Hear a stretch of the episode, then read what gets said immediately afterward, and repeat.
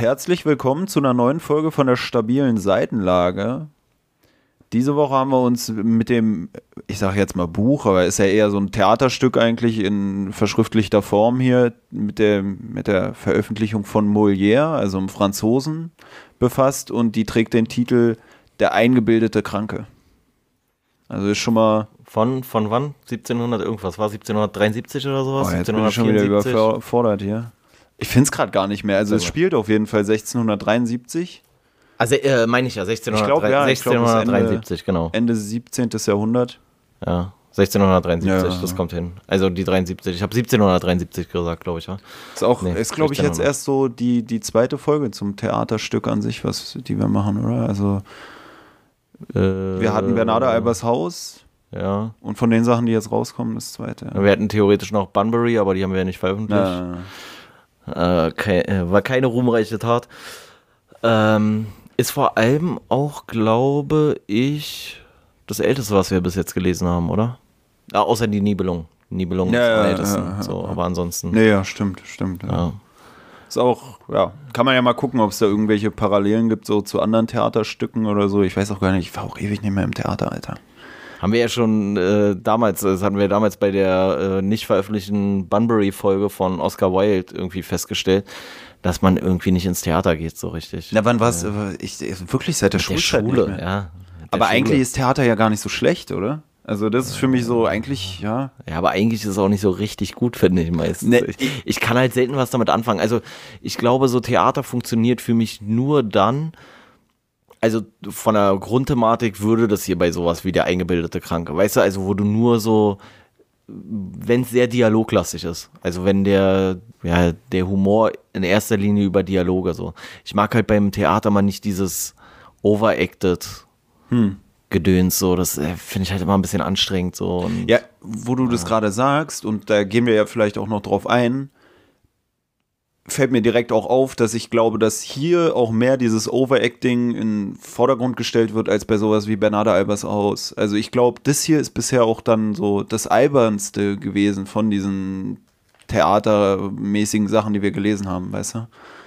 Also gehen wir ja vielleicht noch drauf ein, aber dieses Bernarda Albers Haus, also das hier ist ja, glaube ich, auch mehr so Tragikomödie oder sowas oder eher Komödie. Komödie ja. Und äh, Bernarda Albers Haus war ja schon eher so eine Tragödie, auch wenn vielleicht manche Themen so ähnlich sind.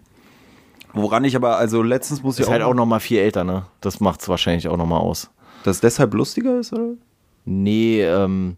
Oder diese Overacted? Ja, ja, so dieses, dass es so, so noch mehr so Slapstick irgendwie ist. Manchmal habe ich das Gefühl, je länger etwas her ist, desto dümmer war der Humor irgendwie so. Weißt du, also wenn du dir so anguckst, so die, die ersten Stummfilme, das ist ja so ein Clownshumor. Und hier ist es auch, finde ich, teilweise schon fast. Na, ich finde auch manchmal komisch die Vorstellung, dass die da im 17. Jahrhundert so was gemacht haben. Weißt du, auf ja, der einen Seite stürmen sie die Bastille und auf der anderen Seite machen die dann da so eine bescheuerten Schauspieleinlagen, wo dann da einer irgendwie so einen, sprechenden Finger äh, nee, darstellt. Gut, oder? Nee, gut, die Bastille haben sie fast 150 Jahre danach 120 Jahre danach. Naja, aber, aber, es geht ja darum, so dieses in der damaligen Zeit. Ja, ja. Und, und du denkst ja so, Alter, ich, ich war fand, das nicht voll ernst damals? Also, ja, naja, vor allem, ich fand auch, dann waren teilweise die Denkansätze, also kommen wir jetzt ja gleich nochmal dann zu, ähm, teilweise die Denkansätze von dem Molière schon relativ modern. Hm. Also habe ich gar nicht so erwartet, so, also so verhältnismäßig fortschrittlich.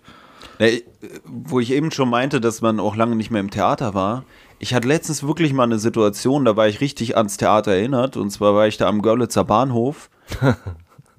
nee, jetzt nicht irgendwie einfach nur irgendwelche Besowskis oder so. Und dann hast du an Blackfacing gedacht oder was? Nee, da war äh, unterhalb dieser einen Brücke, unterhalb dieser Bahnbrücke oder was da ist, so für die, für die U-Bahn-Führung da. Mhm. Ähm, hatten so ein paar Obdachlose irgendwie so ihr, ihr Lager aufgeschlagen. Und ich habe wirklich da auch zum Kumpel, mit dem ich da unterwegs mhm. war, gesagt, das sieht aus wie eine Theaterkulisse. Weil genauso wie du bei so einer Bühne, da hast du ja dann oft gar nicht so die Wände, sondern da ist dann das Zimmer nur so das, was im Mittelpunkt steht und dann irgendwie ein Tischchen und so. Und das war halt wirklich krass, weil da lagen irgendwie drei Leute so auf Matratzen und davor hatte so ein Typ so einen, so einen komischen Schrank stehen, so wie so ein Nachttischschränkchen und saß da an dem Schrank und ich dachte mir, Alter, es sieht aus, du müsstest nur noch einen Vorhang davor hängen und dann aufziehen, dann hast du ein Theater. Das war wirklich also, also ich finde, das ist halt generell so komisch im Moment, ne? Also ich weiß nicht, ob das jetzt so an dieser ganzen Corona-Geschichte nochmal so liegt, so dass sich irgendwie gar keiner mehr um irgendwas kümmert, so von irgendwelchen amtlichen Stellen oder sowas. aber dass man so sieht, wie viele Obdachlose auf einmal so ja, also schon so ihr Wohnzimmer so anfangen einzurichten. Ja. Weißt du, also du denkst so, jetzt, jetzt fehlt eigentlich nur noch so, dass irgend so ein Lehrer so den, den, den Fernseher äh, irgendwie so reinschiebt oder irgendwie sowas so. Also es ist, ist komplett absurd, was mir übrigens auch aufgefallen ist. Aber das ist. war, finde ich, nochmal von einer anderen, auf einer anderen Stufe, weil dieser Typ dann nicht nur gepennt hat oder so, sondern richtig so ein Tisch und dann saß er da und du hattest wirklich den Eindruck, ey, das ist wie wenn der Vorhang aufgeht und der Vater sitzt am Tisch mit der Zeitung und dann ruft er gleich die Kinder, die dann da aus dem Bett taumeln. Ja, aber, war, aber ja, aber das meine ich ja, das, das hast du ja immer mehr so. und das Krasse ist halt auch so, manchmal haben wir es ja auch so bei so Brücken, die so abgelegen sind, so ein bisschen, ja. aber da bei diesem Görlitzer Bahnhof, das ist ja mitten auf so einer Kreuzung und die sitzen da und eigentlich haben die wirklich so Publikumsverkehr im wahrsten Sinne des Wortes. Du läufst da vorbei und guckst denen da beim Leben zu, guckst einfach in deren Wohnzimmer. Deswegen war es für mich wie im Theater, so modernes Theater, wirklich. Ja. Also, keine, keine, Ahnung, ich finde es irgendwie ein bisschen, bisschen schräg, wie das jetzt äh, im Moment so sich darstellt. Was mir übrigens neulich schon aufgefallen ist, dass ich so denke, so, wenn du dir anguckst, früher war ja so, also auch Obdachlose vor 200 Jahren oder so, hatten ja wahrscheinlich meistens trotzdem irgendwie Schuhe oder so. Hm. So, weil Schuhe jetzt auch nicht so ungebräuchlich waren, sage ich mal. Hm. Und inzwischen finde ich, ist es so, ich sehe immer mehr Obdachlose, die so mit Handy chillen. Und ich finde es irgendwie so mhm. voll, voll witzig, so, weil da, da steckt ja auch so ein gewisser logistischer Aufwand dahinter. Mhm. Und ich denke auch so, wie kommt der denn zu einem Handy? Und dann gar nicht jetzt so ein Schrotthandy, so, weißt du, so ein altes Nokia 5210 oder so, womit du gerade vielleicht noch anrufen kannst. Doch richtig so Smartphone, so. Mhm. ich, ich nicht unter so einer Brücke lang gelaufen. Dann saßen da so zwei und haben also weiß nicht, was sie da gesehen haben, aber die haben auf dem Tablet irgendeinen Film geguckt, so, ja. weißt du, so. Und ich dachte so, ey, ciao, was kommt als nächstes? Netflix-Account hm. oder was? Noch krasser wäre eigentlich unter der Brücke mit Festnetzanschluss. So. Ja, ja, ja. Also, und die hatten dann halt so ähm, Powerbank, äh, Powerbank, Powerbank äh, angeschlossen. Und ich dachte so, wo ladet ihr das überhaupt auf? So, weißt du, also, so was ist so der nächste Step, den Obdachlose einfach so komplett selbstverständlich irgendwie äh, in ihr Repertoire aufnehmen, weil es einfach kein besonderes Statussymbol mehr ist oder ja, Fußbodenheizung oder so. Ich weiß nicht, Klimaanlage sein. Ey, ich bin wirklich unsicher, ob ich sowas nicht auch schon gesehen habe. So eine mobile Heizung oder so irgendwo rumstehen oder so ein Scheiß. Ja, keine Ahnung. Irgendwie habe ich so fast das Gefühl, ich habe sowas auch schon mal gesehen, wie so diese, diese mobilen Heizungen. Aber ich weiß nicht, wo du das dann anschließt oder so. Aber ey, keine Ahnung, Alter. Also. Notstromaggregat läuft. Ja, komisches Ding auf jeden Fall. Ja, naja. So, vom 17. Jahrhundert zu den Obdachlosen am Girlie. Alles mhm. klar. Ja, weiß nicht, wollen wir direkt dann mit der Zusammenfassung äh, einsteigen? Oder? Wir wollen mit der Zusammenfassung. Ja, oder willst ja, du mit der Ich kann sie auch machen, mir ist es egal. Aber ich überlasse dir auch gerne. Warum von alten Gewohnheiten abrücken, wa? Ja. Ähm, also der, die Handlung ist ja relativ überschaubar eigentlich so. Der Handlungsort ist eigentlich nur die, die Behausung von dem, von dem eingebildeten Kranken. Ähm, ja, spielt in, in, der, in, in, dem Zuhause von dem, von dem Argan, das ist der, der Hauptprotagonist, sage ich mal, in dem Buch. Der lebt da mit seiner Familie, mit seinen Bediensteten. Und das Buch steigt ein, dass er diverse äh, Tiegelchen hat und Fläschchen mit irgendwelchen Medikamenten und eigentlich, also der haut sich eigentlich alles irgendwie rein, was es irgendwie gibt, so und so richtig weiß man aber gar nicht, was sein Leiden ist. Also sein Leiden ist eigentlich die Krankheit. Die Krankheit ist aber nicht weiter definiert. Er hat eigentlich alles und nichts. Und äh, sein, sein größtes Vertrauen gilt allen möglichen Ärzten, die er dann regelmäßig konsultiert, die ihm immer wieder neue Medikamente verschreiben. Und ja, von denen wird er sozusagen in seinem Leiden immer weiter bestärkt, während vor allem sein Bruder dann im späteren Verlauf ihn eigentlich davon versucht zu überzeugen, dass er eigentlich nicht wirklich krank ist, sondern sich das eher einredet und nicht so auf die Ärzte vertrauen soll. Er lebt auch noch mit seinen beiden Töchtern und seiner zweiten Ehefrau. Und bei der Ehefrau stellt sich auch so dann heraus, die bestärkt ihn, also die redet ihm immer eigentlich gut zu, aber man hat dann relativ schnell auch das Gefühl, dass ihr so richtig viel nicht an ihm liegt, weil er will dann auch irgendwie mit ihr über sein Erbe reden und sie sagt so, nein, nein, bitte rede nicht über das Erbe, so, das ist doch alles total unwichtig. Und dann fragt sie aber mal wieder nach, so, äh, wie viel Geld war das jetzt nochmal? Also das sind jetzt dann 2000 Franc und hier 8000 Franc, aber lass uns jetzt nicht über das Geld und nicht über das Erbe reden, so. Und dann fragt sie aber immer wieder nach, wo sie das Geld denn dann findet und so. Ja, und gleichzeitig möchte der, der Hauptprotagonist seine Tochter vermählen und das möchte er gerne mit dem Sohn eines Arztes, der selber auch Arzt ist oder äh, demnächst wird, äh, tun, weil er dann sagt, so, dann hat er weiter den besten Zugang zur Medizin und eigentlich geht es ihm nicht um seine Tochter, es geht ihm eigentlich nur darum, dass er weiter irgendwie einen guten Draht zu Medikamenten und zur ärztlichen Betreuung hat, obwohl er eigentlich nicht wirklich was hat. Und die geraten dann aber im späteren Verlauf so ein bisschen in Streit, der so angezettelt wird durch seinen Bruder, der halt den, den Arzt dann so ein bisschen verärgert, wodurch diese arrangierte Ehe dann doch wieder kippt, sodass die Tochter wieder frei wird für ihren eigentlichen Geliebten. Und es läuft dann darauf hinaus, dass die Ärzte dann gehen und dann wird durch, den, durch das Personal und den Bruder in erster Linie, wird ihm dann halt eingeredet, dass das Personal eigentlich auch ein Arzt ist und man versucht ihm so ein bisschen das dann immer so äh, schön zu reden und ihn so ein Stück weit in, seinem, in seiner ganzen Hypochondrie zu bestärken, um ihn dann davon wegzulotsen und ja, im späteren Verlauf fingieren sie dann noch seinen, seinen Tod oder stellen ihn so dar, als würde er sterben, damit er das wahre Gesicht seiner Ehefrau erkennt, die eigentlich nur aufs Erbe aus ist. Und dann wendet sich das ganze Blatt, so dass er dann erkennt, dass seine Familie, also sein Bruder und seine, ähm, seine Tochter vor allem auch, dass die es wirklich gut mit ihm eigentlich meinen. Und um ihn dann irgendwie von seiner Hypochondrie so ein bisschen zu befreien, reden sie ihm dann ein, dass er eigentlich der bessere Arzt wäre und dass er eigentlich auch ein Arzt sein kann und man zum Arzt sein eigentlich nicht viel mehr braucht als den Kittel und wenn man den Kittel hat, dann hat man schon die halbe Miete so und dadurch wollen sie dann von diesen Ärzten sozusagen weglocken und darauf läuft es dann hinaus, dass im Endeffekt der Bruder und die Tochter von ihm irgendwie eine Zer äh, Zeremonie arrangieren, in der sie ihn dann zum Arzt machen, damit er irgendwie von seinen Gebrechen ja, sich selber sozusagen therapiert und nicht mehr irgendwelchen ähm, Quacksalbern irgendwie sein Geld in den Rachen schmeißt. Hm. Das ist dann so ein bisschen das Ende. Ja, was äh, du jetzt gerade schon ausgeführt hast, was mir jetzt erst so beim nochmal hören durch dich sozusagen äh, nochmal interessanter vorkam, war so diese Vorgehensweise der Konfrontation des Agans durch seinen Bruder und auch noch durch irgendwie so ein Dienstmädchen. Also das ist auch sowas, was, was irgendwie so auffällig ist, dass irgendwie immer die Dienstmädchen so in diesen ganzen Theaterstücken oder oft dann so diese moralische Instanz sind oder so oder die Leute, die irgendwie den meisten Durchblick haben gefühlt. Weißt du, das war ja auch bei Bernarda Albers Haus, war es ja auch irgendwie so, dass die eigentlich auch die sympathischste war. So ein Dienst. Ja, auch so ein bisschen die Vermittelnden dann ja, eigentlich schon fast so, war. Also, weil sie schlägt sich ja relativ schnell dann auf die Seite seiner Tochter, die halt eine Liebesehe schließen möchte und nicht diese arrangierte Ehe ihres Vaters, wo es eigentlich gar nicht um die Tochter geht, sondern nur darum, dass er irgendwie Zugang zu einem Arzt hat also sich einen Arzt in der Familie dann sichern kann. Und die macht es ja dann auch später so ein bisschen geschickt. Die, das ist halt dann auch so total absurd eigentlich in dem Buch beschrieben. Das ist auch so Weil, reine Theaterlogik, ne? Also. Nee, ich, ich, glaube, es soll zeigen, wie, wie bescheuert dieser Argan dann also. eigentlich ist. Also dieser eingebildete Kranke.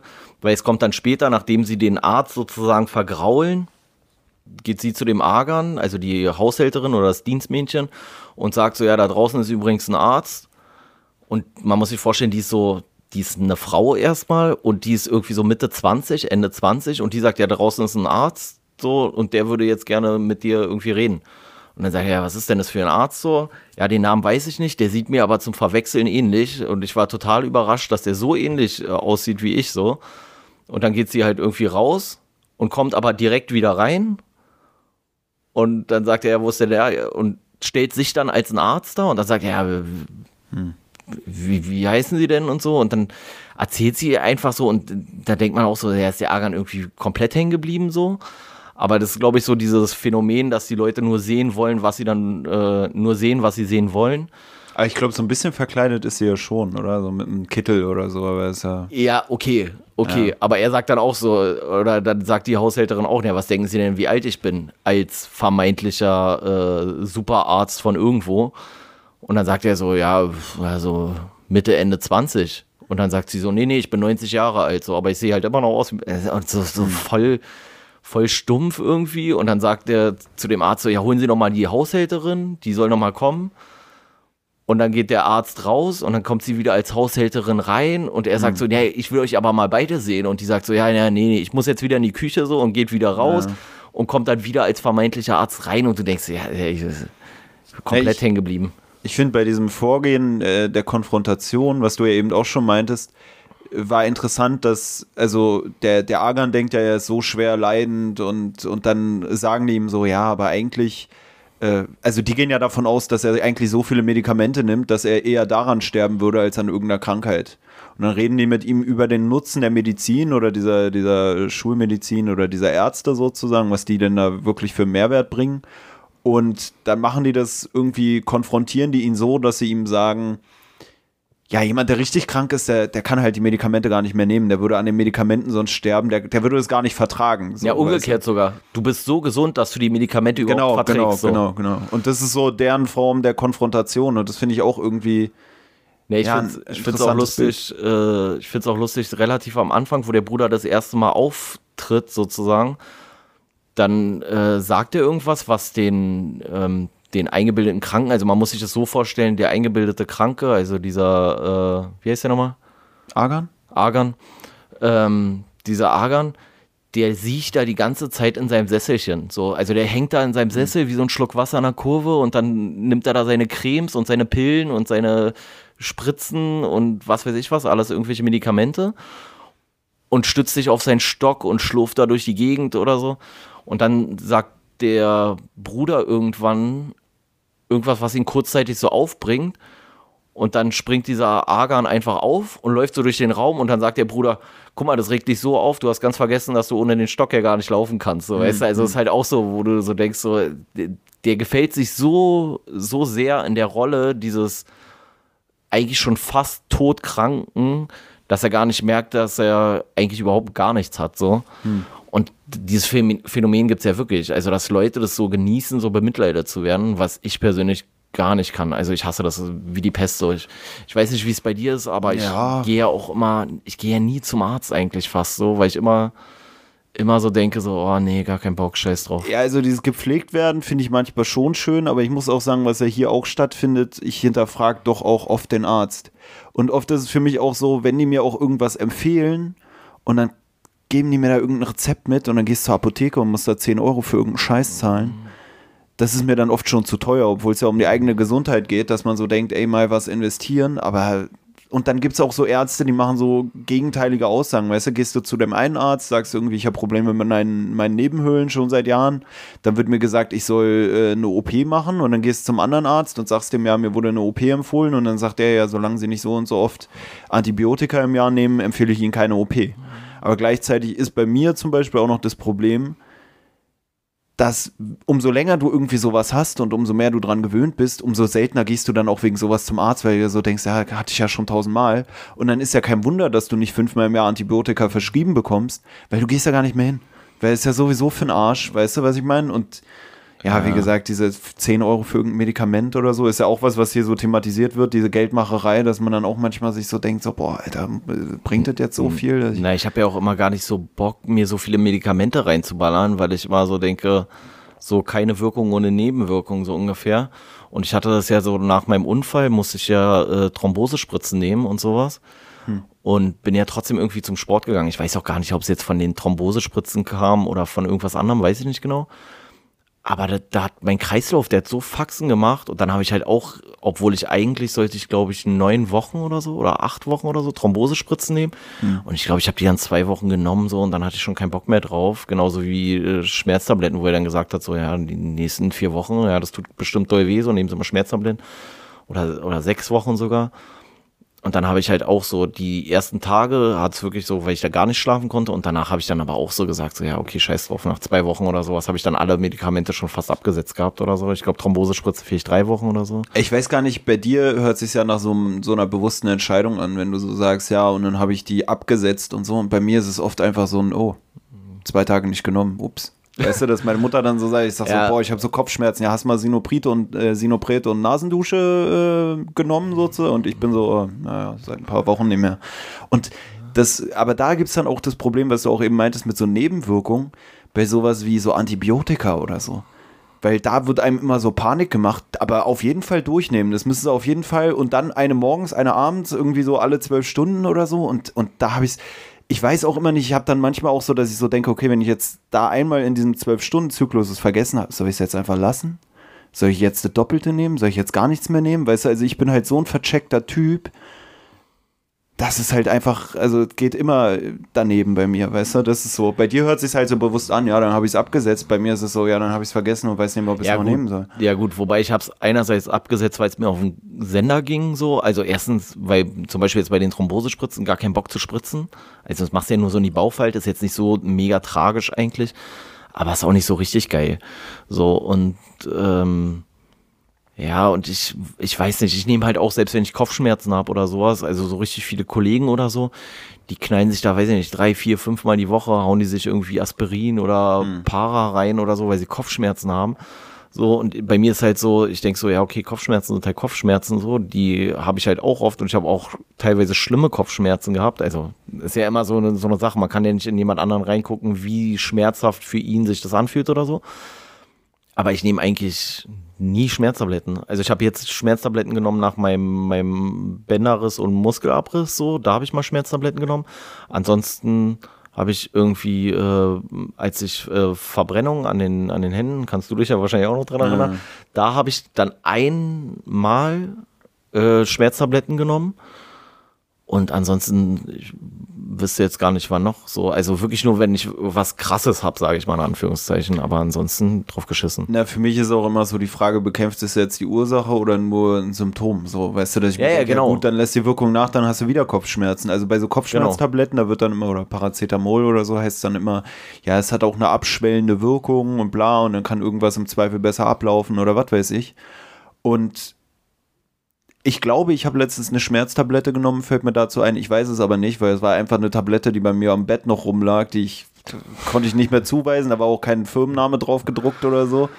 Na, und ich hatte Kopfschmerzen und dachte mir, ey, komm, äh, hast in, wirklich, in Wirklichkeit war es einfach nur Mentos oder so. Nee, es könnte auch irgendwie noch was vom Antibiotikum gewesen sein, was ich irgendwann mal Scheiß nicht aufgebraucht habe. Nee, es war halt wirklich so. Manchmal ist es Und so was ich mir halt auch immer denke, die Leute, die sich ständig alle möglichen Sachen reinballern, dann denke ich mir auch, dein Körper äh, entwickelt ja auch, oder dein, der entwickelt ja auch eine gewisse Toleranz dann dagegen, so weißt du, und da habe ich halt auch gar keinen Bock. Dann da naja. haue ich mir jeden Tag eine Schmerztablette rein, irgendwann merke ich die gar nicht, dann brauche ich irgendwann fünf Schmerztabletten so und dann denke ich mir halt so, solange ich es irgendwie aushalten kann, dann nehme ich doch keine Medikamente. Nee, ist ja auch irgendwie so interessant dran, weil Toleranz ist ja auch, oder Toleranzentwicklung ist ja auch ein Merkmal der Abhängigkeitsentwicklung oder davor, also wenn du eine Sucht hast, ja, hängt es auch damit zusammen, dass man Toleranz entwickelt. Und dann ist es halt auch so, zum einen denke ich mir auch immer, irgendwann, wenn du immer was dir spritzt, was irgendwie deine Nase befeuchtet oder was, dann kann es halt auch kommen, dass zum einen du ohne dieses Zeug gar nicht mehr irgendwie eine, ein bisschen deine Schleimhäute befeuchten kannst, weil die selber nicht mehr regulieren oder oder oder, ne? Und das ist ja auch das, was hier auch gewissermaßen dargestellt wird, so. Mit zu vielen Medikamenten kannst du dich halt auch kaputt machen.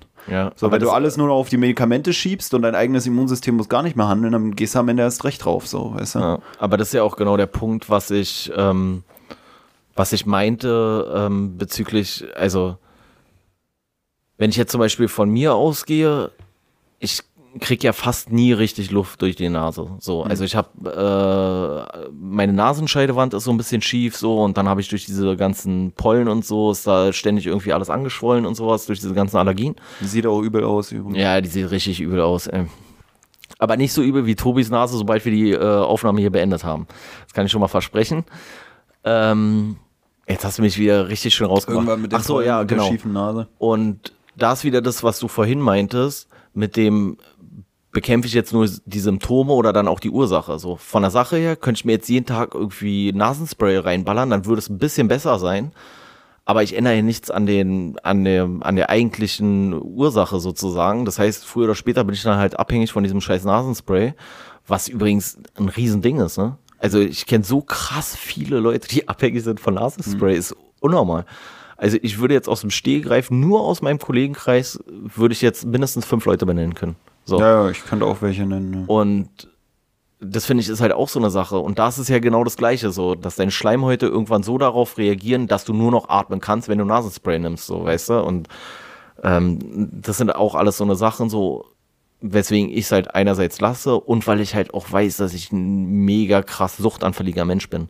Ne, Deswegen versuche ich alle so Süchte so weitestgehend zu meinen. Also so Spielen, irgendwie Medikamente, Drogen, Alkohol oder sowas so, weil ich neige sehr dazu, Sachen dann exzessiv zu machen. Na, Deswegen lasse ich Auch so ein Problem ist ja zum einen halt diese Nebenwirkungen, dann auch bei so Dosierungsfragen. Ich meine, ich habe ja auch mal irgendwie mir so Zinktabletten reingeballert und hatte dann auch irgendwie Verdacht auf eine Zinkvergiftung. Also war dann, glaube ich, doch keiner, aber irgendwie dachte ich mir dann so, also wenn man dann nachgoogelt und so feststellt, oh fuck, ich habe äh, über drei Monate oder so jeden Tag mir das Dreifache an der empfohlenen Menge reingeballert und habe halt übelst die komischen Symptome gehabt und so, dann fühlt sich auf einmal doch schon scheiße, weißt du, es ist halt so, die einen sagen, ey, nimm mal so viel, die anderen sagen so viel und was halt auch noch ein Problem ist, auch wenn es so um Ärzte geht und sowas, sind dann ja auch irgendwelche Kreuzwirkungen.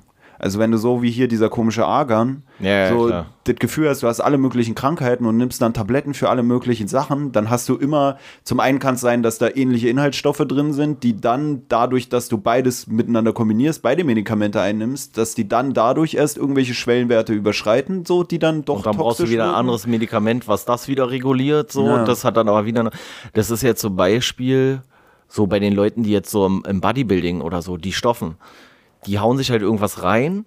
Das hat dann aber in der Regel auch Nebenwirkungen. Weil wenn, wenn halt sich auf einmal dein Arm, weiß ich nicht, aufbläht, so, weil du halt einfach dir welche, was weiß ich was, trennen oder äh, Quatsch, nicht trennen hier Testo oder äh, äh, Wachs, also Wachstumshormone oder sowas reinballerst so, dann führt es halt dazu, dass du halt vielleicht auf einmal übelst Wasser ziehst, dann kriegst du halt so einen richtigen Wasserkopf und so wirst du so mega speckig. Dann haust du dir Trenn rein, also Trembolon, damit du dann irgendwie wieder stärker entwässerst. Durch diese stärker entwässern brauchst du aber irgendwie, äh, scheidest du andere Sachen aus, deswegen musst du dann mehr, was weiß ich was, Elektrolyte zu den, keine Ahnung so, weißt du? Und das ist dann halt immer so, das kannst du gar nicht absehen. Deswegen denke ich immer so, was ja hier in dem Buch auch dann beschrieben wird durch den Bruder, der ist ja dann so der, äh, der das so ein bisschen regulieren will und immer wieder auf die Selbstheilungskräfte des Körpers verweist. Und ich denke mir halt auch so, klar, jetzt wie mit meinem Bänderriss oder sowas, dann habe ich das auch operieren lassen. Aber ansonsten vertraue ich auch weitestgehend auf die Selbstheilungskräfte meines Körpers. So, weißt du, also ich finde es halt auch nicht schlimm, wenn man mal Fieber hat und mal erkältet ist. Dann muss man sich nicht 3000 Antibiotika reinballern, dann bist du einfach mal erkältet und dann bleibst halt mal eine Woche zu Hause und dann bist du wieder fit. Hm. Also naja. dieser ganze Quatsch, sich immer gleich jede Scheiße da reinzujagen in den Körper, so, habe ich auch immer das Gefühl, schwächt mich noch viel krasser. Also wenn ich hatte zum Beispiel mal vor ein paar Jahren, das ist jetzt auch schon wieder acht Jahre her oder sowas oder noch länger oder zehn vielleicht sogar, da hatte ich über 40 Fieber. So, und da war es halt auch so. Ich bin kaum zum Arzt gekommen und der Arzt ist nur ein paar hundert Meter weg von mir. Und dann musste ich meine Mutter anrufen, weil ich nur so irgendwie so 50 Meter weit gekommen bin und alleine gar nicht mehr aufstehen konnte. Und dann musste meine Mutter mich äh, zum Arzt begleiten, sozusagen. Und dann habe ich Antibiotikum bekommen. Und dann ging es mir jetzt aber auch nicht so viel besser, sozusagen. Erstmal klar, das Fieber ist dann wieder runtergegangen und so weiter und so fort. Aber trotzdem so, ich glaube, wenn ich jetzt einfach nur eine normale Erkältung hätte und hau mir dann Antibiotika rein, das belastet den Körper einfach noch mehr. Na, hier wird ja auch so dargestellt, dass halt auch viele von den Ärzten selber dann im Zweifelsfall auch nicht so die Ahnung haben, was sie da verschreiben oder so. Also ähm, dieser eine Arzt, dessen Neffe oder so oder dessen Sohn auch Arzt ist, der dann da der Tochter von dem Argan versprochen wird oder dem die Tochter von Argan versprochen wird, ähm, die sind ja auch beide Ärzte und da wird ja dann auch dargestellt von Molière, dass die beiden auch irgendwie nicht so richtig so, ja, Blutkreislauf, dem schenken die keine Achtung oder so. Das war schon nachgewiesen damals dann gewesen irgendwie, wie das alles miteinander zusammenhängt, aber da beziehen die sich gar nicht drauf in ihren Behandlungsmethoden. Also auch so dieses irgendwie handeln Ärzte auch zum Teil unterschiedlich. Dann ähm, auch, was du ja auch schon meintest, so von wegen, dass dem Argan dann gesagt wird, ja, werd doch einfach selber Arzt, setz dir einfach einen Kittel auf. Und da sagt der Bruder dann, glaube ich, auch sowas so von wegen, ja, mit, mit so einem Arztkittel wird jeder Trottel zum Gelehrten und jeder Schwachsinn ja. wird zur Wahrheit oder irgendwie so, weißt du? Und das ist halt auch so dieses Ding. Man, man weiß halt auch nie, hat man jetzt einen guten Arzt erwischt oder nicht. Weißt du, also es ist auch diese, dieses Vertrauen in, in die Experten oder so oder in die scheinbaren Experten. Ja, du, kannst es halt gar nicht nachvollziehen, ne? Du hast selber gar keinen Überblick so und denkst so, ja, okay. Naja, und, und wenn man dann, also ich habe ja auch schon so im Krankenhaus gearbeitet und wenn du dann mitkriegst, wie unterschiedlich die alle handeln, so, dann denkst du ja auch ja. schon so, boah, Alter, ich weiß gar nicht, wem ich da am liebsten. Und dann hast du noch so Faktoren heutzutage, dass du auch mitkriegst, dass manche Leute dann irgendwie nur einbestellt werden, wenn man sagt, ey, wir haben noch zwei Betten frei, lass die mal voll machen, so, aber gar nicht die Absicht ist gar nicht unbedingt den Leuten zu helfen, hast du dann das Gefühl. Na, ist ja hier in dem Buch auch so, dass die ihm eigentlich immer nur noch mehr Mittel aufquatschen sollen, weil halt ein kranker Patient langfristig mehr Kohle bringt als ein wieder gesundeter Patient so.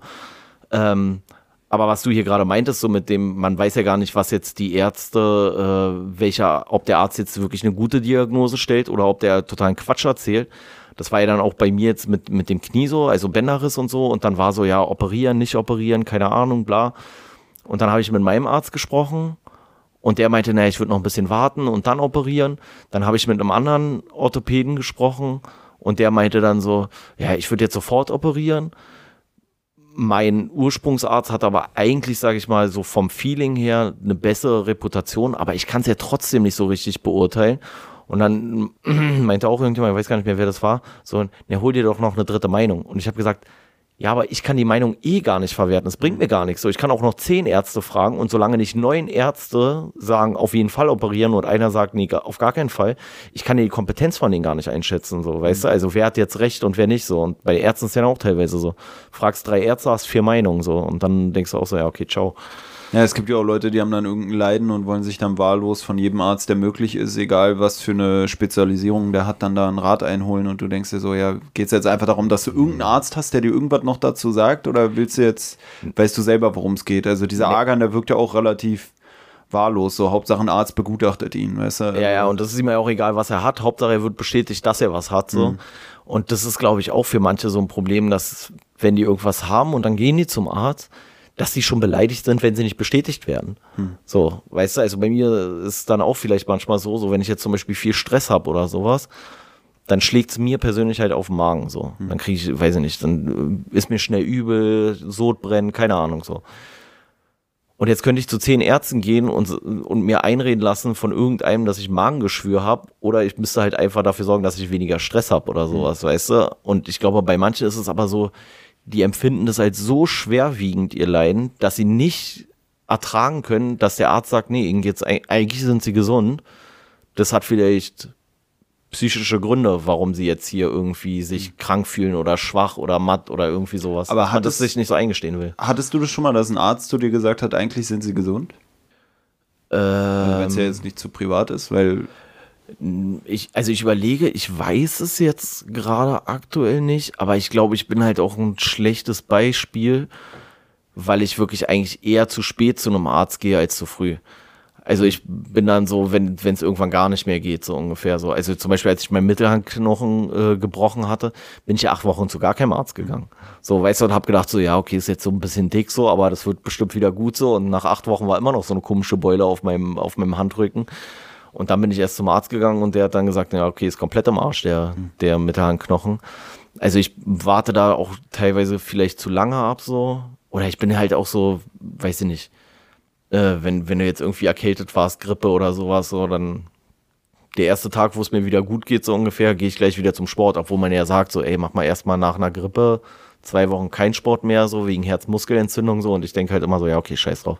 Also ich achte sowieso nicht so gut auf meine Gesundheit. Naja, ich hatte es auch mal, dass ich irgendwie mit einem Kumpel so, bei dem im Keller haben wir zusammen trainiert und da hatten wir so eine selbstgebaute Handelbank halt aus äh, Farbeimern und einer Couch und einer Schranklatte. Also so richtig safe. Und dann habe ich.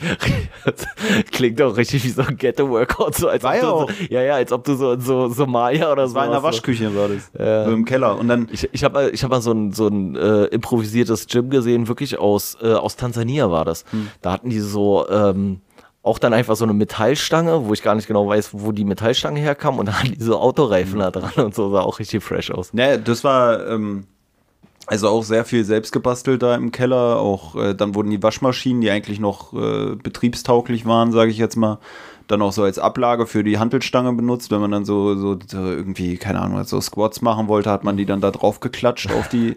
Und äh, stand auch eine Matratze an der Wand für Butterfly-Übungen. Also jetzt ander, anders geartete Butterfly-Übungen, sage ich jetzt mal. Ach so, dann habt ihr die so, äh, so zusammengedrückt? Nein, Kampfsport. Da wurden dann Messerstiche dran geübt von, so, von einer anderen so. Person. Ich hatte damit nichts zu tun, auch mit der Machete in der Waschmaschinentrommel hatte ich nichts Das ist übrigens das richtige Berliner Ghetto-Workout. So, weißt du, hier nicht bei McFit chillen und an, an die Butterfly-Maschine, sondern einfach sich ein Butterfly-Messer holen und dann auf die Matratze. So. Dann so Körperregionen einzeichnen am besten noch und dann immer auf die Oberschenkel-Innenseite. Ja, gehen. ich fand das auch alles so, also das war mir dann auch ein bisschen too much, ein bisschen zu viel Show, ein bisschen zu sehr dieses produzierend oder wie man das nennen soll. Auf jeden Fall hatte ich dann da Bankdrücken gemacht und habe da irgendwie gedrückt und wir haben uns dann immer so über alte Zeiten unterhalten und dann hatte ich gerade Gewicht hochgedrückt und musste lachen, weil der Kumpel da irgendeine Imitation äh, abgeliefert hat. Und dann ist mir einfach diese scheiß Hantel auf die Brust gefallen und ich bin in den Farbeimern eingebrochen äh, mein Kumpel hat dann auch schnell gehandelt und äh, angefangen, die Farbe da wegzuwischen, weil er dann auch so meinte, oh, mein Baba bringt mich um oder so. Währenddessen lag ich dann da halt unter der Hantel und als er mich dann befreit hatte, bin ich am nächsten Tag zum Arzt und da wurde mir dann gesagt, ich irgendwie angeknackt, keine Ahnung was, ich weiß nicht, was da der Fachbegriff ist, angebrochen, hört sich immer krasser an. Ist angeknackt schon eine medizinische Diagnose? Ange also angeknackt würde man glaube ich, angebrochen wahrscheinlich einfach so, ja, so äh, ja gut, dann Fraktur, angebrochen Ahnung. und dann hat sie mir gesagt, ich soll zwei Wochen keinen Sport Geprellt, machen. keine Ahnung. Aber damals war dann auch so eine, so eine Calisthenics-Gruppe in der Stadt, also so eine, so eine Bodyweight-Workout-Gruppe, so, die auch so auf YouTube bekannt war und so. Und ich hatte da so äh, Trainingsteilnahme-Tickets mit einem Kumpel zusammen und dann sind wir da hingegangen. Und das war richtig produktiv. Also meinem Kumpel, dem sind dann noch beim Dips machen, äh, so Dips mit Fortbewegen irgendwie, immer so runter und dann eine Hand weiter vorne setzen und so ist dann auch noch irgendwas aus der Brust rausgebrochen. Und auf der Rückfahrt im Auto, äh, ich dachte mir, wenn wir jetzt noch gegen Pfeiler fahren oder so, geht auch nicht mehr kaputt, als schon ist. Aber, aber das war ja auch das Ding hier nach meinem äh, Muskelabriss, Bänderabriss. Da mit diesen Thrombosespritzen und dann bin ich ja so, ich glaube, zehn Tage danach oder sowas, bin ich dann mit diesen, äh, bin ich dann mit Krücken schon wieder zum Fitness gegangen. Und dann war immer so 30 Minuten ungefähr hat mein Körper das mitgemacht und danach war einfach so hm. komplett Kreislauf-Einbruch äh, wieder so, also komplett der Kreislauf wieder äh, runter, so richtig, so richtig äh, kreideweiß geworden und sowas. Und dann habe ich mir schon immer noch eine Fanta mitgenommen, damit ich wenigstens irgendwie so ein bisschen Zucker nachkippen mhm. kann. Wo du eigentlich auch denkst, so, ja, sollte man dann vielleicht nicht machen, wenn dir jedes Mal der Kreislauf wegbricht. Aber trotzdem bin ich dann halt so drei, vier Mal die Woche wieder zum, zum Sport gegangen. Mhm. Und die ersten ich weiß gar nicht, wie lange das ging, vier Wochen oder so, ist mir, glaube ich, immer oder fast immer der Kreislauf zusammengebrochen. So. Ja, nach 30 Minuten war dann komplett Game Over. Ich habe halt auch Vollgas, also im Rahmen meiner derzeitigen Möglichkeiten dann damals, auch immer Vollgas gegeben. Und dann war halt wirklich so, dass ich dann so dachte, okay, Alter, jetzt fällst du hier gleich um, jetzt musst du schnell dich irgendwo hinsetzen und eine Fanta trinken. So. Na, wenn es hier so darum Richtig geht, dumm. diese ärztliche Autorität und sowas, also ich akzeptiere das irgendwie schon, aber wenn ich jetzt so drüber nachdenke, es gibt kaum ärztlichen Rat, den ich befolge. So, Vor allem ist es auch so geil, ja, ich akzeptiere das schon, ich scheiß aber einfach drauf. Ne, wenn ich wirklich drüber nachdenke, so Zähneputzen, ja, habe ich gemacht. Feste Zahnspange, ja, mh, mm, ja, nicht immer getragen. Wie aber, feste Zahnspange musst du doch immer tragen. Ach so, ja, nee, ich meine ja. einfach diese Zahnspange, die man ja. so reinmacht. Ja, ja, feste schon, ja, aber einfach diese, so, da, ja, dann war ich auch mal bei der Logopädie. Das war für mich eigentlich eher so, äh, einmal in der Woche zeige ich der, was ich gemalt habe oder so. Aber die hat mir dann Warum immer so. Was du denn beim Logopäden? Du ja, weil, Sprachfehler oder so? Naja, irgendwie habe ich früher immer Halsschmerzen gehabt. Manch einer könnte sagen, ja, es hängt daran, ich dass ich zu viel geschrien habe. also für den Die Logopädin hat gesagt, ich spreche mit zu viel Sauerstoffverbrauch oder so. Ich, ich lasse zu viel Lust raus beim äh, Lust, Luft raus beim Sprechen. Also es ist definitiv so, dass Tobi einfach unfassbar also, viel merkt man ja auch beim Podcast, da ist auch immer schnell die Luft raus, wenn ich spreche. Aber äh, nee, so viel habe ich damals gar nicht. Du hast so viel geschrien, Alter. Du warst ein richtiger Ey, kannst Bastard. Mal, kannst du jetzt mal aufhören, Alter? Ja, ist so. Nee, also ich war immer ein sehr ruhiges Kind, aber wenn ich dann mal gesprochen habe und dann gesagt habe, Mama, könnte ich bitte das da haben, an, der, an der, so einen Quengelständen an der Kasse und so, und dann, dann habe ich halt immer das so gehaucht, dass dabei so viel Luft rauskam, dass ich irgendwie oft so Halsschmerzen ja, ja, hatte. Und also es liegt wahrscheinlich daran, dass du einmal gehaucht hast, Mama, könnte ich das bitte haben? Daran wird es wahrscheinlich gelegen haben, nicht etwa an den 25 Minuten danach, wo du die Seele aus dem Leib geschrien hast. Da gibt es diverse Ereignisse, die, die auf jeden Fall äh, eher auf ein anderes Phänomen hindeuten. Vor allem dieses ja. Entfleuchen der Seele aus dem Leib passt ja auch fast schon wieder zu dieser Thematik mit äh, so viel Sauerstoff raus, weißt du, so diese, diese Seele, ja, die dann da so rausgepustet mhm. wird. Aber da war es auf jeden Fall auch so, dass die einem dann so Tipps, die war dann so, ja, mach mal hier Oder irgend, äh, keine Ahnung, irgendeine so komischen Atemübungen, die man da auch macht, wenn man irgendwie Sänger werden will. Also die haben es ja auch wirklich nötig da oder müssen das ja wirklich machen, weil die ihre Stimme sehr belasten. Äh, ja, okay, vielleicht habe ich es ja damals auch sehr belastet. Ähm, aber da hat gar keinen Bock auf so eine Übung. Nee, also ich glaube, nee. die einzigen Male, dass ich das gemacht habe, war vielleicht, wenn meine Mutter mich gefragt hat, na, hast du heute was gelernt? Oder wenn ich das bei der Logopädie selber mal vormachen musste.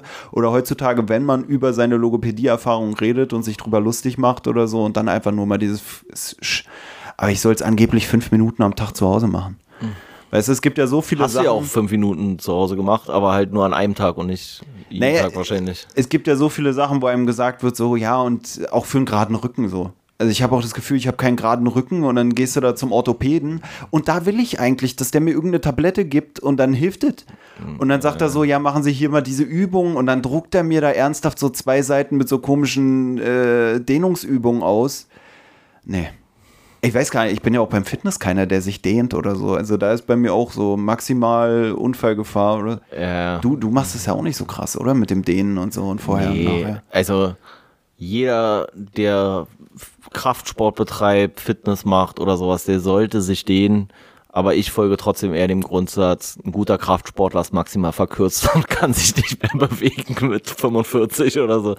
Nee, ich, ich scheiß auch, ich scheiß wirklich zu sehr drauf, weil mich das nervt, weil man auch nicht sofort diesen Effekt irgendwie so spürt, mhm. finde ich. Und oh, ja, ich. Naja, das ist ja genau das so. Du hast keinen Bock, das jeden Tag fünf Minuten zu machen. Vor allem das Geile ist ja auch, wenn du jetzt alles, was dir jeden Tag fünf Minuten empfohlen ist, befolgst, ein bisschen den ganzen Tag nur am komische Sachen machen. Weißt du, dann würde ich morgens 15 Minuten äh, meditieren, abends 15 Minuten, am besten eine halbe Stunde, halbe Stunde.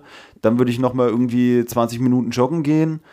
Dann, äh, dann vielleicht nochmal acht Stunden arbeiten. Dann irgendwie äh, fünf Minuten die Rückendehnung da für einen geraden Rücken. Dann, äh, das kannst du halt gar nicht alles einhalten irgendwie. Irgendwie muss man sich dann aussuchen, was man macht und ja, dann frühstückt man, man macht halt, halt gar nichts. Genau.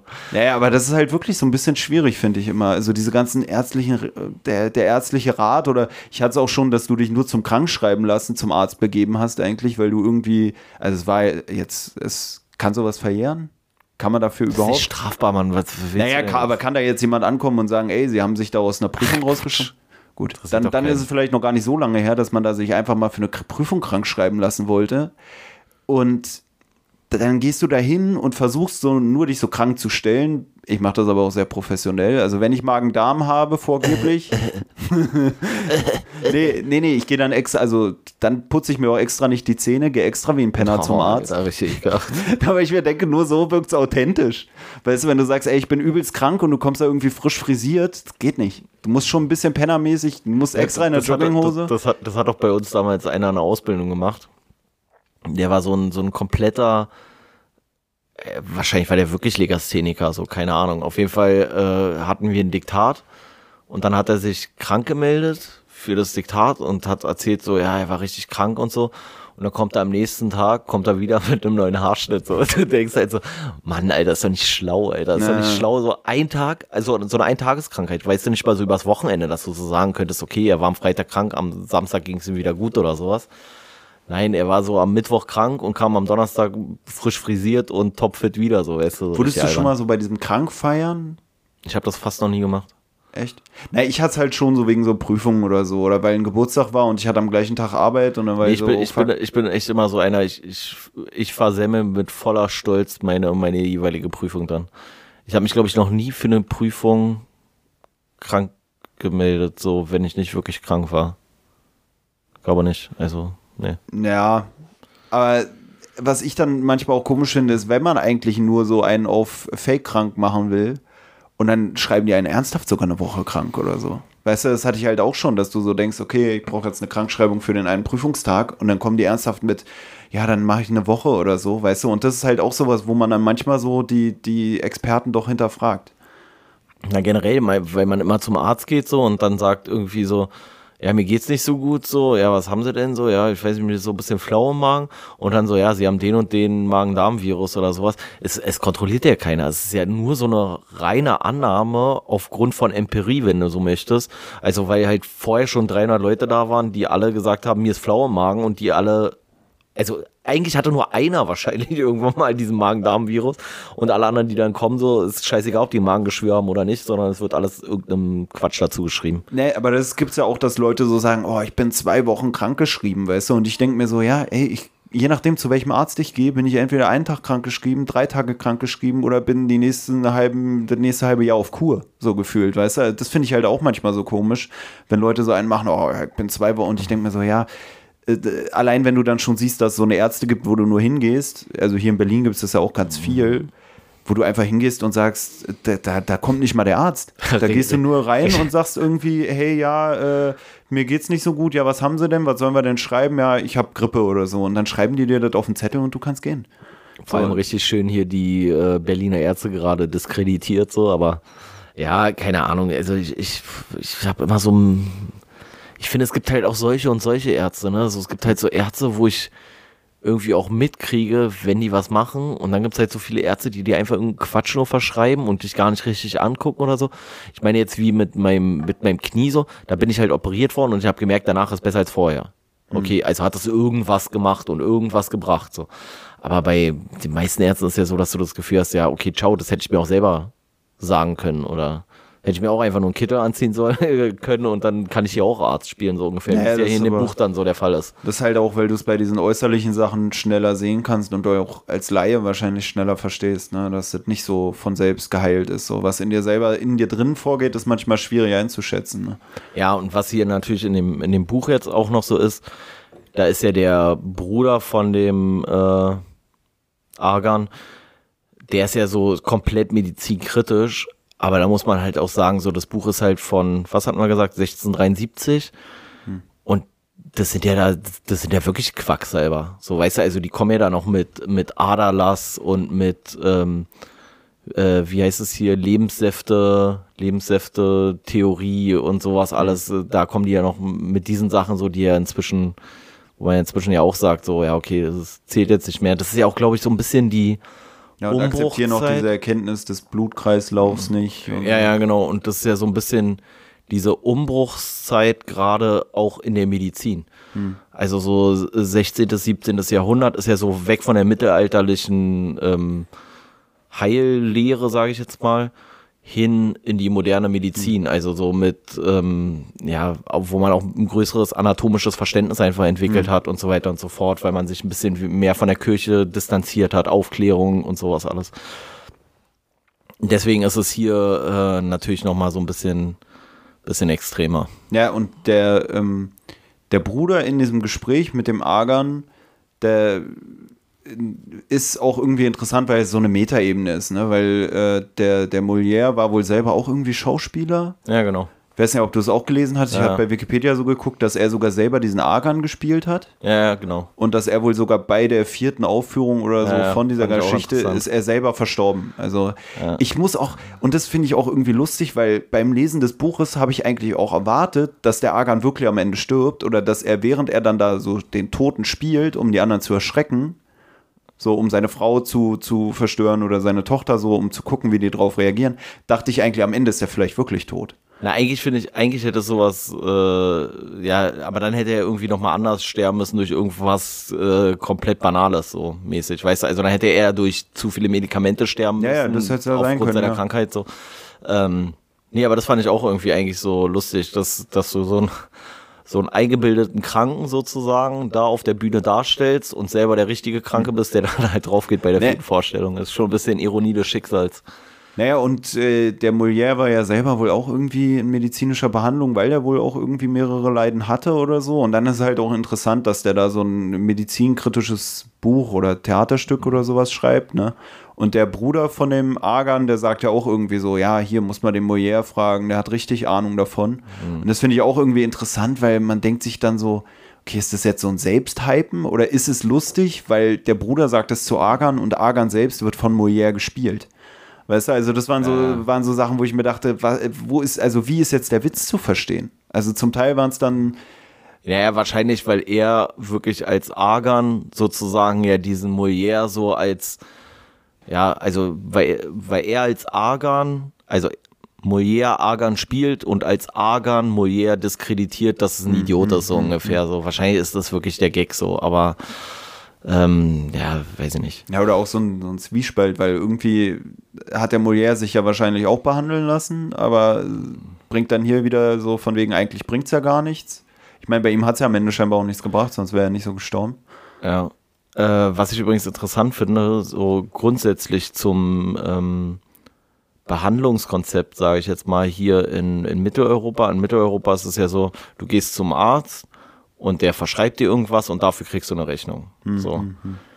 Und ich habe auch mal gehört, in China oder Genau. So. Und in China ist es zum Beispiel so, und das finde ich ist halt voll der geile Ansatz irgendwie, weil da hast du dann diese Charlatanerie, äh, hebelst du damit quasi aus. In China ist es so, du kriegst als Arzt erst dein Geld, wenn deine Behandlung zum Erfolg führt. Das heißt, du hast gar kein Interesse daran, hm. lauter schwachsinnige Behandlung mit jemandem durchzuführen und den auf den letzten Metern noch möglichst viel Geld aus der Tasche zu ziehen für irgendwelche Medikamente, die ihm sowieso gar nichts mehr bringen. So, äh, oder eine besonders kostspielige Behandlung irgendwie äh, zu machen oder sowas. Und das finde ich immer so einen interessanten Aspekt, so dass du einfach sagst, so nur um Erfolgsfall. Ich, äh, ist jetzt sehr überspitzt so, aber es ist ja so ein bisschen, als ob du dir irgendwie, weiß ich nicht, dein Bart fließen lassen, lässt, äh, lassen möchtest so. Und dann kommt der Fliesenleger und sagt nach acht Stunden so, und jetzt hätte ich gerne hier 2000 Euro. Und du sagst so, ja, weil die ganzen Fliesen, die sind doch alle kaputt so. Ist doch alles, liegt doch alles auf dem Boden, ist doch alles hier nur Schutt und Asche so. Und der sagt so, naja, aber ich habe ja trotzdem gearbeitet, weißt du, also in allen anderen Bereichen machst du es ja auch so, dass wenn du deine Leistung zufriedenstellend erhalten hast, dass du bezahlst. So. Und bei der Medizin ist es irgendwie nicht zwangsläufig so, sagen wir es mal so. Ja, ist auch sowas ähnliches wie bei diesen Erfolgscoach-Sachen, so, wo es dann ja auch diesen Satz gibt, so was Kurt Krömer ja auch mal meinte in einer seiner Sendungen, so, sie sind Erfolgscoach, dann sind sie ja den ganzen Tag nur von erfolglosen Menschen umgeben. Und das ist ja beim Arzt auch so. So dieses so, er verdient ja sein Geld mit den Leuten, die krank sind, nicht mit den Menschen, die gesund sind. Ne? Und das ist ja bei diesen Erfolgscoaches, wenn jeder dann erfolgreich werden würde, dann würden die irgendwann kein Geld mehr machen, weil es ist ja scheinbar so leicht für jeden erfolgreich zu werden. Ja, ich fand ja, ich finde es ja schon immer alleine dieses Wort Krankenhaus. Das hat ja schon gar keinen positiven, gar keinen positiven Vibe eigentlich so. Weißt du? Also eigentlich müsstest du doch sagen, so das Heilungshaus oder das Gesundungshaus oder irgendwie so. Und ich finde, wenn du im Krankenhaus bist, da gibt es ja auch sowas wie so Heilstätten oder irgendwie sowas. Beelitzer Heilstätten. Ja, zum Beispiel also, so. Das ist ja auch sowas so ähm, positiv eigentlich. Ja, ja, genau. Ähm, ja, ist eigentlich auch interessant, ne? Also bei, bei so ähm, ähm, Psychiatrien oder so, würdest, sagst du Nervenheilanstalt, also da hast du den Fokus auf dem Heilenden. Und so im Krankenhaus, so, da ist so, ja, da sind nur Kranke. So. Mhm. Und eigentlich, ja, okay, du bist in der Regel auch im Krankenhaus, wenn du krank bist, so, aber trotzdem hast du es nicht so positiv konnotiert, sage ich mal, den, die Begrifflichkeit. Ja, vor allem, du hast ja dann auch entbindende Frauen und so, die sind ja auch alle im Krankenhaus. Also da könnte man auch fast schon wieder so eine Debatte aufmachen, wie wenn es jetzt um irgendwelche wenn es so diese Debatten gibt über, ja, wie benennt man jetzt irgendwas, weißt du, dann könnte man auch mal sagen, warum beschwert sich eigentlich keiner, dass die, dass dass Schwangere als krank gelten genau. oder jemand, der sich die, den Finger gebrochen hat, krank ist, obwohl er eigentlich eher verletzt ist, wenn überhaupt. Ja, so, dass oder? es nicht Gesundheitsversorgungshaus heißt, sondern ja. Krankenhaus, weil alle Leute, die gesund sind und da drin sind, werden trotzdem als Kranke bezeichnet. Ja, oder, so, halt, also. oder halt wirklich sowas wie Heilung, Heilstätte oder irgendwie sowas. Also wir ja. haben ja eigentlich sogar unser äh, Heilungshaus. Äh, ja, ich, ich wollte gerade sagen, wir haben ja sogar dieses, äh, unser, unser Glossar. Eigentlich können wir jetzt direkt sagen, so Krankenhaus weg, Heilungshaus her. So. Ja, nee, und, und was ich aber auch so interessant finde, ist, ähm, wenn du in, zumindest hier in Deutschland, wenn du hier in so einem normalen Krankenhaus bist und du besuchst jemanden, der dort liegt, dann gehst du in dieses Krankenhaus rein und fühlst dich selber krank.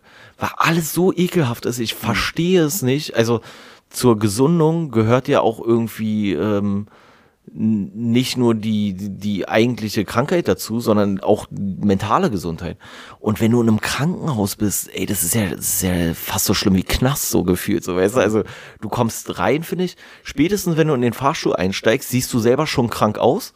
So, weil das Licht ist total unangenehm, die Farben sind immer unangenehm im Krankenhaus. Es ist auch irgendwie aus irgendwelchen Gründen nicht möglich, in Krankenhäusern schöne Bilder aufzuhängen. Guck dir mal die Bilder im Krankenhaus an. Das sieht immer aus wie hingekackt und hingeschissen. Das ist kein Konzept so. Und da denke ich mir auch, warum gibt's denn nicht so, dass du jetzt da nicht irgendwie, weiß ich nicht, irgendwelche krassen Pflanzen überall hinballern kannst? So ist mir auch vielleicht noch schon klar. Aber man könnte ja auch so ein bisschen mit Form arbeiten, so, weißt du? Also so nicht alles so eckig und kantig, sondern vielleicht mehr abgerundete Ecken und vielleicht ein bisschen andere Farben, anderes Lichtkonzept oder so. Ich weiß es nicht, ob das immer so sein muss. Ich finde es so unangenehm. Na, und am Ende kommt dann so ein Decidual. ja, ja, das ist halt die Frage so, ja, also wie weit soll man das da treiben mit dem Scheiß? Und es geht ja auch, glaube ich, auch um irgendwelche, man muss die Normen einhalten und man muss. Ey, du musst schon bestimmte Sachen, ja, aber ich meine, Farbe ist ja jetzt erstmal nicht unhygienischer, wenn sie eine andere Nuance bedient oder irgendwie sowas. Und sowas wie äh, zum Beispiel dieses sehr kantige überall, da denke ich sogar, wäre das sogar besser, wenn du so ein bisschen rundere Form irgendwie verwenden würdest, so, oder? Also so vom Verletzungsrisiko her. Mit dem Licht habe ich halt auch schon überlegt, vielleicht liegt es auch wirklich daran, dass man sagt, ey, im Zweifel musst du hier auf dem Flur die Not-OP machen können oder so, keine Ahnung. So, aber äh, und das ist ja überall so. Also du könntest ja auch locker machen, zum Beispiel im Krankenhauszimmer, könntest du ja locker zwei Lichtschalter machen. Du könntest ja sagen, es gibt hier einfach angenehmes Licht und es gibt hier dieses ekelhafte Krankenhauslicht, wenn wir halt irgendwelche Wunden bei dir versorgen müssen, dass wir dann ein besseres Licht haben. Ey, aber du liegst im Krankenhaus, du wirst jeden Tag kränker, wenn du da bist. Ich sag's dir, es ist eine Katastrophe. Ich war halt noch nie so, so, groß im Krankenhaus, außer da zu arbeiten. Aber Na, ich war jetzt ja mit der, mit dem, mit dem, ähm, mit meinem Knie und da war ja wegen, wegen dieser ganzen Corona-Kacke und so, war das ja so eine Privatklinik, weil die anderen ja dann alles gesperrt hatten. Überall, wo es eine, Not, ähm, eine Intensivstation gab, war das dann nicht möglich. Und das war schon viel entspannter da. Und das war viel angenehmer auch gestaltet, so. Und das heißt ja, mit ein bisschen mehr Geld geht's ja. Aber 90 Prozent der Krankenhäuser katastrophal, hm. katastrophal. Also ich stelle es mir halt auch für die Krankenschwestern von, also die Arbeitsbedingungen sind sowieso schon scheiße, aber es ist ja auch nicht schön, wenn du in so einem ekelhaften Arbeitsumfeld arbeitest. So. Aber mhm. na gut. Was soll ich sagen? Bei uns in der Behörde gibt's hier äh, Legionellen in der Dusche und überall Schimmel und äh, Putz fällt runter und keine Ahnung was. Hm.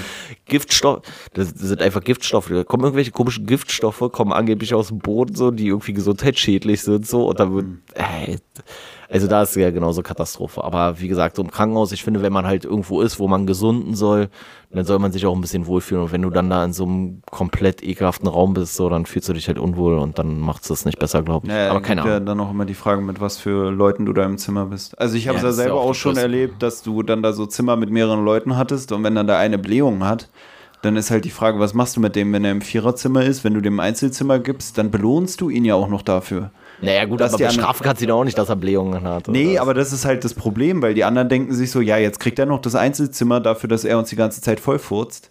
Weißt du, eigentlich würde jeder gerne das Einzelzimmer haben und dann gibst du am Ende halt dem Typen, weißt du, das ist halt so, du könntest in so ein, in so ein Krankenhaus gehen und wenn du dich als der oder du machst einfach Oder du machst einfach so einen Riesensaal, wo alle mit Blähungen und irgendwelchen stinkigen Körperausscheidung reinkommen oder was? Ja, keine ja, Ahnung. Du könntest halt, du könntest halt so lange, also es hört sich jetzt makaber an, aber bewusst einfach auf dein Bett kacken, sage ich jetzt mal, bis du dann dein Einzelzimmer kriegst. Nee, das kriegst du nicht so schnell. Äh, ich habe ich hab Sachen mitbekommen, da ging das dann doch relativ schnell und da haben sich dann andere auch noch ja, beschwert. Aber, aber, und da war es ja, dann auch noch so krass mit diesen Blähungsgeschichten, dass dann andere auch schon gedroht haben, ihre Behandlung abzubrechen. Ja, aber ich sag so. dir, das liegt dann nicht an den Leuten, dass der rauskommt, die da selber ans Bett scheißen, vielleicht absichtlich. Ich glaube auch, dass es echt ein Randphänomen ist. Nee, es war jetzt übertrieben aber, dargestellt. Ja, aber ähm, Meistens sind es dann eher die anderen Leute im Zimmer, die sich darüber beschweren, dass dann gehandelt wird oder die Angehörigen oder so. Ja, ja, keine negative, äh, genau, dass man keine negative Publicity haben will. Aber das war halt ähm, das Problem, dass wenn du dann da so jemanden hast, der die ganze Zeit Blähung hat, das, Ja, aber dann ist das so, mein Gott. Naja, in, die ja, haben den dann da auch nicht rausgenommen. Und das hat dann gerade zu Problemen geführt, weil die halt meinten, wenn die den rausnehmen, dann ist es halt auch scheiße, wenn, wenn dann jemand, der, äh, weißt du, das, der, der merkt dann ja auch, ja, okay, dann kann ich ja. Hm. Ich, ich muss sowieso sagen, also ich bin sowieso kein Fan von, obwohl ich selber jetzt bei meinem, bei meiner, nach meiner Knie-OP da die drei Tage oder vier Tage, ich weiß gar nicht, wie lange ich da war, drei Tage, glaube ich, ähm, äh, da hatte ich ja auch ein Einzelzimmer, habe ich auch gesagt, so, ey, zahle ich lieber ein bisschen mehr, bevor ich jetzt irgendwas irgendjemand mega anstrengenden in dem Zimmer hab, so, weißt du, so der dann irgendwie sagt, so, ja, aber um 21 Uhr muss hier Licht aus und jetzt ertrage ich hier den Fernseher nicht und das ist mir hier zu laut oder das ist mir zu leise oder der selber tausend Leute zu Besuch hat die ganze Zeit, dass du nicht zur Ruhe kommst.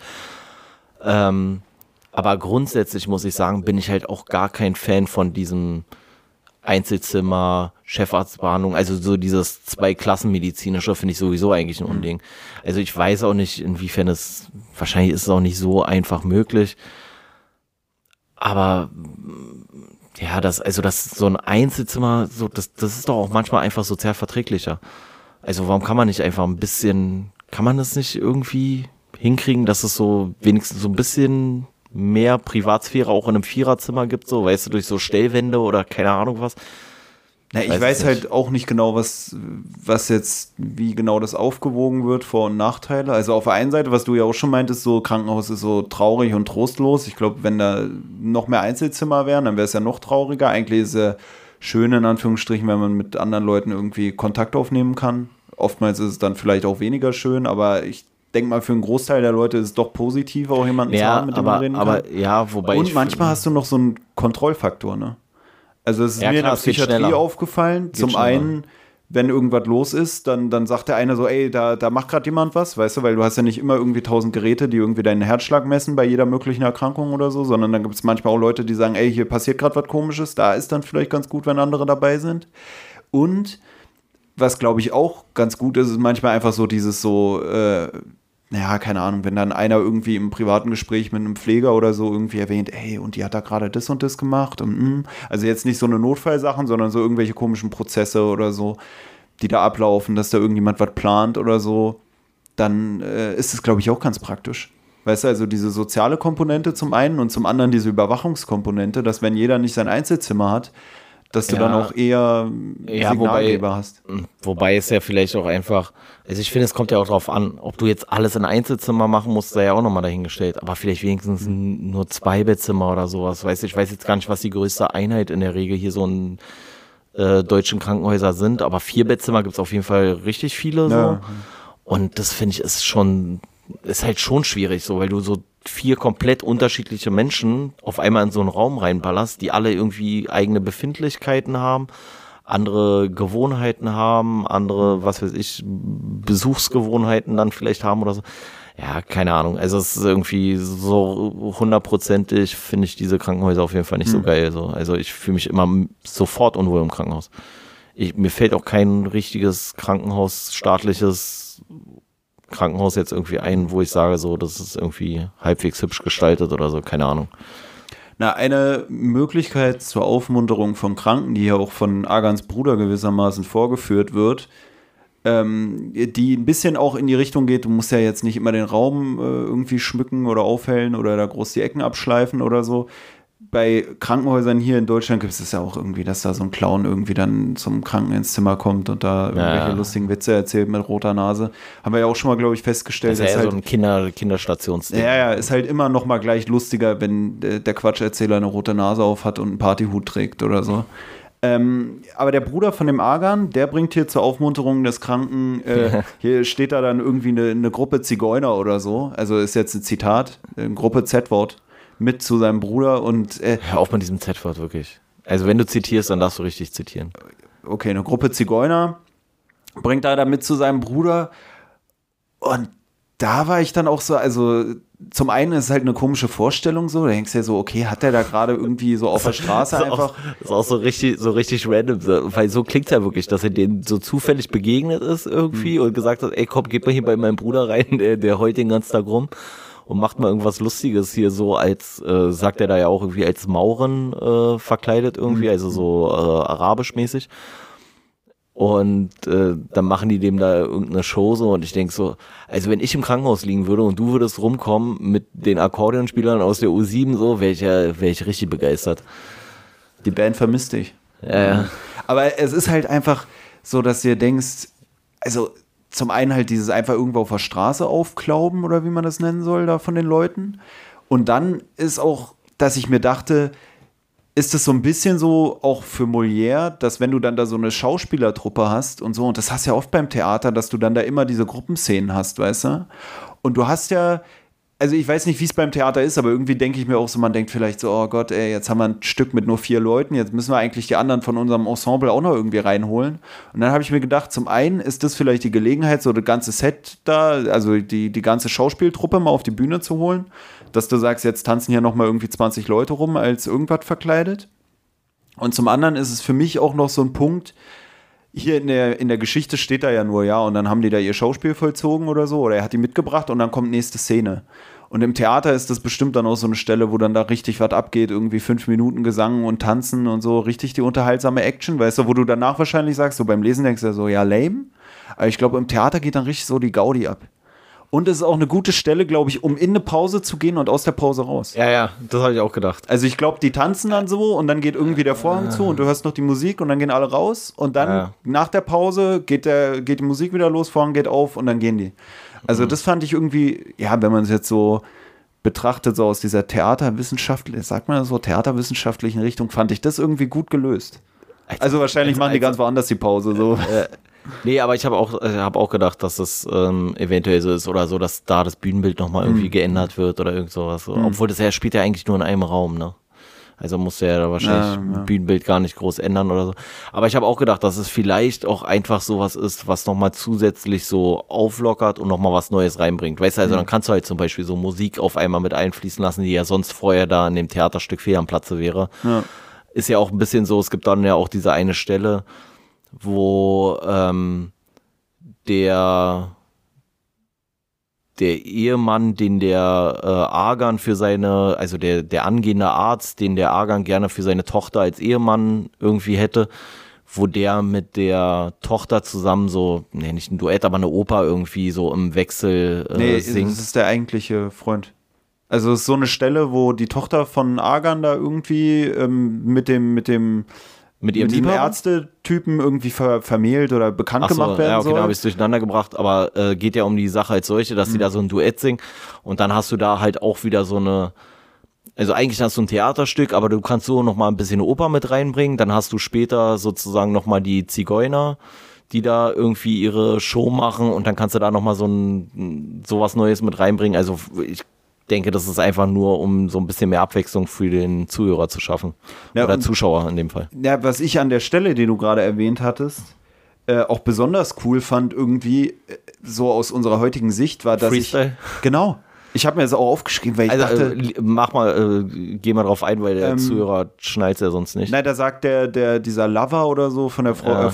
Von der Tochter von dem Argan, also Cleanse heißt er irgendwie, oder Cleans, Cliente, Cliente, keine Ahnung, er ist ja französisch. Cliente. Ja. Auf jeden Fall, ähm, ja, bietet er da mit der Angelique, also mit der Tochter von dem Argan, irgendwie dieses Freestyle-Duett also da. Äh, äh, genau, die singen halt so eine Oper da sozusagen, beide mhm. im Wechsel immer. Also der, der Cleans oder so, der ähm, Klientel. Der gibt halt irgendwie so den, den Rahmen, die Rahmenhandlung vor und sagt halt, ja, es ist irgendwie ein Stück über so einen Typen, der da in so ein Mädel verliebt ist und die soll aber am anderen versprochen werden und äh, das ja. hier ist jetzt das Aufeinandertreffen der beiden, wo sie sich ihre Liebe gestehen. Und dann singen halt, singt halt dieses Pärchen und ähm, der Argan, der unterbricht das Ganze und ist so von wegen, ah, was ist denn das für ein Quatsch hier? Oh, hm. Also der ja. ist halt auch wieder so eine Metaebene, so dass er das halt so bescheuert findet, dass die dann da irgendwie diese versprochene Hochzeit gewissermaßen crashen in dieser fiktiven Geschichte, die sie da darlegen. Und da sagt dieser Klientel, oder Clean. Ach, Mann, Name, Clean T. Äh, clean, was, was soll das sein? Ja, das Englisch. Das ja, Wort. aber T, da wäre bei Clean, da bei E, da wäre dann ein, ein, Sag doch einfach Clean T. Wir einigen ja, okay, uns einfach darauf, dass es Klientel heißt und Klientel ist wahrscheinlich trotzdem falsch, aber ist uns egal, aber Klientel ist immer noch besser und als clean irgendwas. Der Klientel, der sagt dann zu dem Argon, Wisst ihr denn nicht, mein Herr, dass man seit kurzem die Kunst erfunden hat, die Worte zugleich mit den Noten selbst zu schreiben? Und das war halt wirklich, wie du auch schon meintest, so wo ich mir dachte, Alter, hat er da gerade zum Spaß? Die haben gecyphert einfach. Ne, hat, hat der Rapper Molière zum Spaß Freestyle erfunden? Weißt du, dass er so macht, so, ey, guck mal, hier richtiger Quatsch, so Freestyle-Kram.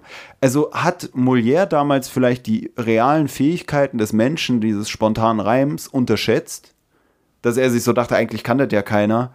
Äh, wisst ihr denn nicht, dass das jetzt die neue Kunst ist? Aber ich weiß gar nicht, ob es das nicht vielleicht wirklich ja, sogar so gab. So. Naja, es gibt so ja auch. so so Impro-Operette oder sowas. Keine Ahnung, ob es das gab. Ich meine, ich, ja, ich habe so wenig. die Frage, wann ich, wurde Impro-Theater erfunden? Ich habe so wenig Ahnung von Theaterwissenschaften wie du, auch wenn du dieses Wort jetzt hier mit reingeflochten hast hier in unseren komischen äh, Podcast. Jetzt muss ich aber sagen, ich finde Impro-Theater eigentlich auch ganz geil.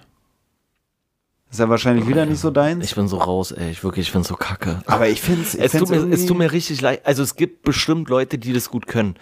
Aber meistens gehen mir das, geht mir dieses ganze Szenario auf den Sender. Hm. Ich habe aber auch nicht so viel Berührungspunkte damit. Ich bin da wirklich, äh, das tut mir auch voll leid. Ich bin ein richtiger Banause, glaube ich, bei so Sachen. Ich hasse ja auch die Oper. Ich hasse die Oper. Ich komme darauf nicht klar. Ich komme auf die Leute nicht klar, die meistens in die Oper gehen und sich übelst gebildet vorkommen dabei. Und ich hasse auch jede Form von äh, Film oder Theater oder was weiß ich, wo die Handlung durch Gesang vorangetrieben wird. Ich hasse es. Ich finde es so bescheuert. Ich hasse Musicals. Ich, ich komme nicht klar drauf. Oper ist zum einen auch einfach zu lang, zum anderen verstehst du ja, ja nicht. Ja, das ist ja das also Wenn die da auf Italienisch singen, ja, ja. keine Ahnung, Alter, was, was debattieren die da für Also Stunden? es gibt ja auch Opern auf Deutsch, so, aber. Ja, oder mit so Obertitel oder Untertitel in Anführungsstrichen, aber dass es so über der Bühne angezeigt wird. Aber Echt, ja, das habe ich noch nie gesehen. Aber ey. Warst du denn schon mal in der Oper? Ja, ja. Ich, äh, ich weiß jetzt aber gerade gar nicht, ob das. Ähm, ob das Oper oder sogar Ballett oder keine Ahnung. Ich war früher weiß, in der Schule im Opernkurs. Äh, Shakespeare war ich äh, irgendwann hier hm. King Lear, glaube ich, war das. Aber ey, ey jetzt erzähl. Ich weiß es nicht mehr genau. Ich weiß nicht mal, Romeo und Julia, ist das eine Oper? Ist das nicht auch ein Theaterstück? Ja, ich glaube schon. Aber ja, und King Lear, keine Ahnung, weiß ich auch nicht mehr. Ähm, aber ich war auf jeden Fall äh, Zauberflöte und hm. noch irgendwas. Also auch mit der Schule halt irgendwas, keine Ahnung. Ne, was ich mich jetzt hier im, im Zuge von dem Molière hier gefragt habe, also so jemand wie der, wie der Oscar Wilde zum Beispiel, zu dem wir ja auch schon mal was gemacht haben, was wir aber nicht veröffentlicht haben, ähm, der war, der war ja nicht als Schauspieler auch so deklariert, soweit ich es verstanden habe, ne? Also ich nee, fand nee, hier bei Molière jetzt auch interessant, dass er selber auch so Schauspieler war und so mit Schauspieltruppe wohl umhergereist ist und dann selber so als Schauspieler auch die Theaterstücke geschrieben hat. Das finde ich auch irgendwie ganz cool. Weißt du, dass es nicht nur den anderen was vorsetzen ist, sondern ich glaube, er hat, er spricht halt auch aus Erfahrung, wenn er das dann schreibt, so, weil er selber auch weiß, was sich gut ver veranschaulichen lässt oder nicht oder so. Und ja, vielleicht also ist er auch dann eher so jemand, der auch in so einem Ensemble, das frage ich mich gerade, ob so eine Leute dann auch im Ensemble dann diese Stücke schreiben, im Gegensatz zu so einem Oscar Wilde, der vielleicht so alleine rumhockt und dann seinen Kram macht, weißt du? Dass wenn du sowieso mit so einer Gruppe unterwegs bist oder ob der dann so sich so alleine in seinem Wagen einsperrt, dann da das Stück schreibt und dann zeigt das irgendwann der, Gru äh, der Truppe und die machen mit. Ja, keine Ahnung. Also das finde ich irgendwie ganz interessant, diesen Gedanken, dass du so auf deine Schauspielfreunde irgendwie anpasst, vielleicht auch bestimmte Rollen, so, ach komm, du machst hier den und ah, das passt besonders gut zu ihm, weißt du, auch individuelle Fähigkeiten mhm. oder so, wenn du so einen Schlangenmensch hast, ja, warum dann nicht jedes Mal einbauen so? Wohingegen jemand anders so, der, der denkt sich dann, soll ich jetzt eine Schlangenmenschenrolle schreiben oder schreibt die einfach und dann gibt es kein Theater, was den Schlangenmenschen hat. Ja, ja, keine Ahnung, ich kann es jetzt nicht so abschätzen. Ich finde es halt auch mega schwierig, bei manchen Sachen fand ich es halt wirklich so ein bisschen erstaunlich, weil ich die Gedanken dann so relativ modern schon fand, weil er prangert ja dann auch, also der Molière, äh, das lässt sich ja dem Subtext so ein, so ein, oder was heißt dem Subtext, dem Bruder von dem Argan so ein bisschen entnehmen. Der stellt ja eigentlich so die modernere Sicht auf die Gesellschaft dar und der Argan eher so dieses Alte, also der arrangiert die Ehe, der glaubt noch immer an die Medizin aus dem Mittelalter und so mhm. weiter. Und der, äh, der Bruder ist dann halt eher so, der sagt so, ey, mach doch lieber die, oder lass doch deine Tochter lieber ihren Ehemann aussuchen, so, die soll doch auch glücklich werden, was ja erstmal ein relativ moderner Ansatz ist, so. Oder was heißt moderner Ansatz, ja. Äh, auch schon ein paar Jahre jetzt her, so, aber trotzdem für damalige Verhältnisse. Und der dann die alte Medizin so in Frage stellt und der so ein bisschen auch dieses, diese ganzen Stände so in Frage stellt, mhm. so, also diesen, diese Aristokratie, so nach dem Motto, so ja, jeder, der hier eine Uniform anzieht, der wird gleich ernst genommen, muss ich auch so ein bisschen dran denken an den Hauptmann von Köpenick. Also hier mhm. als so Berliner, ja, weiß ich, hm, weiß ich gar nicht, wie man das nennen soll, so, so, so ein ja, Mythos nicht so, weil den gab es ja wirklich. Ähm, der halt als Vorbestrafter sich halt einfach irgendwie so eine Hauptmannsuniform damals irgendwo äh, stibitzt hat und dann damit äh, die Leute an der Nase herumgeführt hat, weil keiner hinterfragt, sobald einer den, den Arztkittel anhat oder so. Habe ich mir mich auch schon gefragt jetzt so. Wahrscheinlich, wenn ich jetzt einfach nur einen Arztkittel anziehen würde so und mir, weiß ich nicht, vielleicht noch so eine Fensterglasbrille aufsetzen würde und meine Haare so ein bisschen anders machen so und dann würde ich mit so einem Kittel durchs Krankenhaus laufen. Hm ja, könnte ich bestimmt auch irgendwelchen Patienten erstmal irgendeinen Quatsch erzählen, so, weißt du, erstmal so auf Visite, so bis es einer merkt, dauert im Zweifel ein bisschen. Ja, das ist auch was, was ich schon zu dir meinte hier, der eine, ähm, oh, jetzt weiß ich selber gerade den Namen nicht mehr, Gerd Postel, Dieser auch so hier in Deutschland, der sich irgendwie dann als Oberarzt irgendwie ausgegeben hat in der Psychiatrie und dann da auch so groß die Fortbildung angeboten hat für irgendwelche Medizinstudenten oder so und der dann da auch jahrelang eigentlich nicht aufgeflogen ist und sich da als Oberarzt ausgegeben hat, obwohl er gar keine direkte Ahnung oder nicht diese Ausbildung hatte, weißt du? Ja, genau. auch so dieses aber, aber ich glaube, es war ja dann sogar so, dass er richtig krass viel im Selbststudium gemacht hat. Hm. Ne? Also ich, ich bin mir jetzt nicht mehr ganz sicher, wie es war.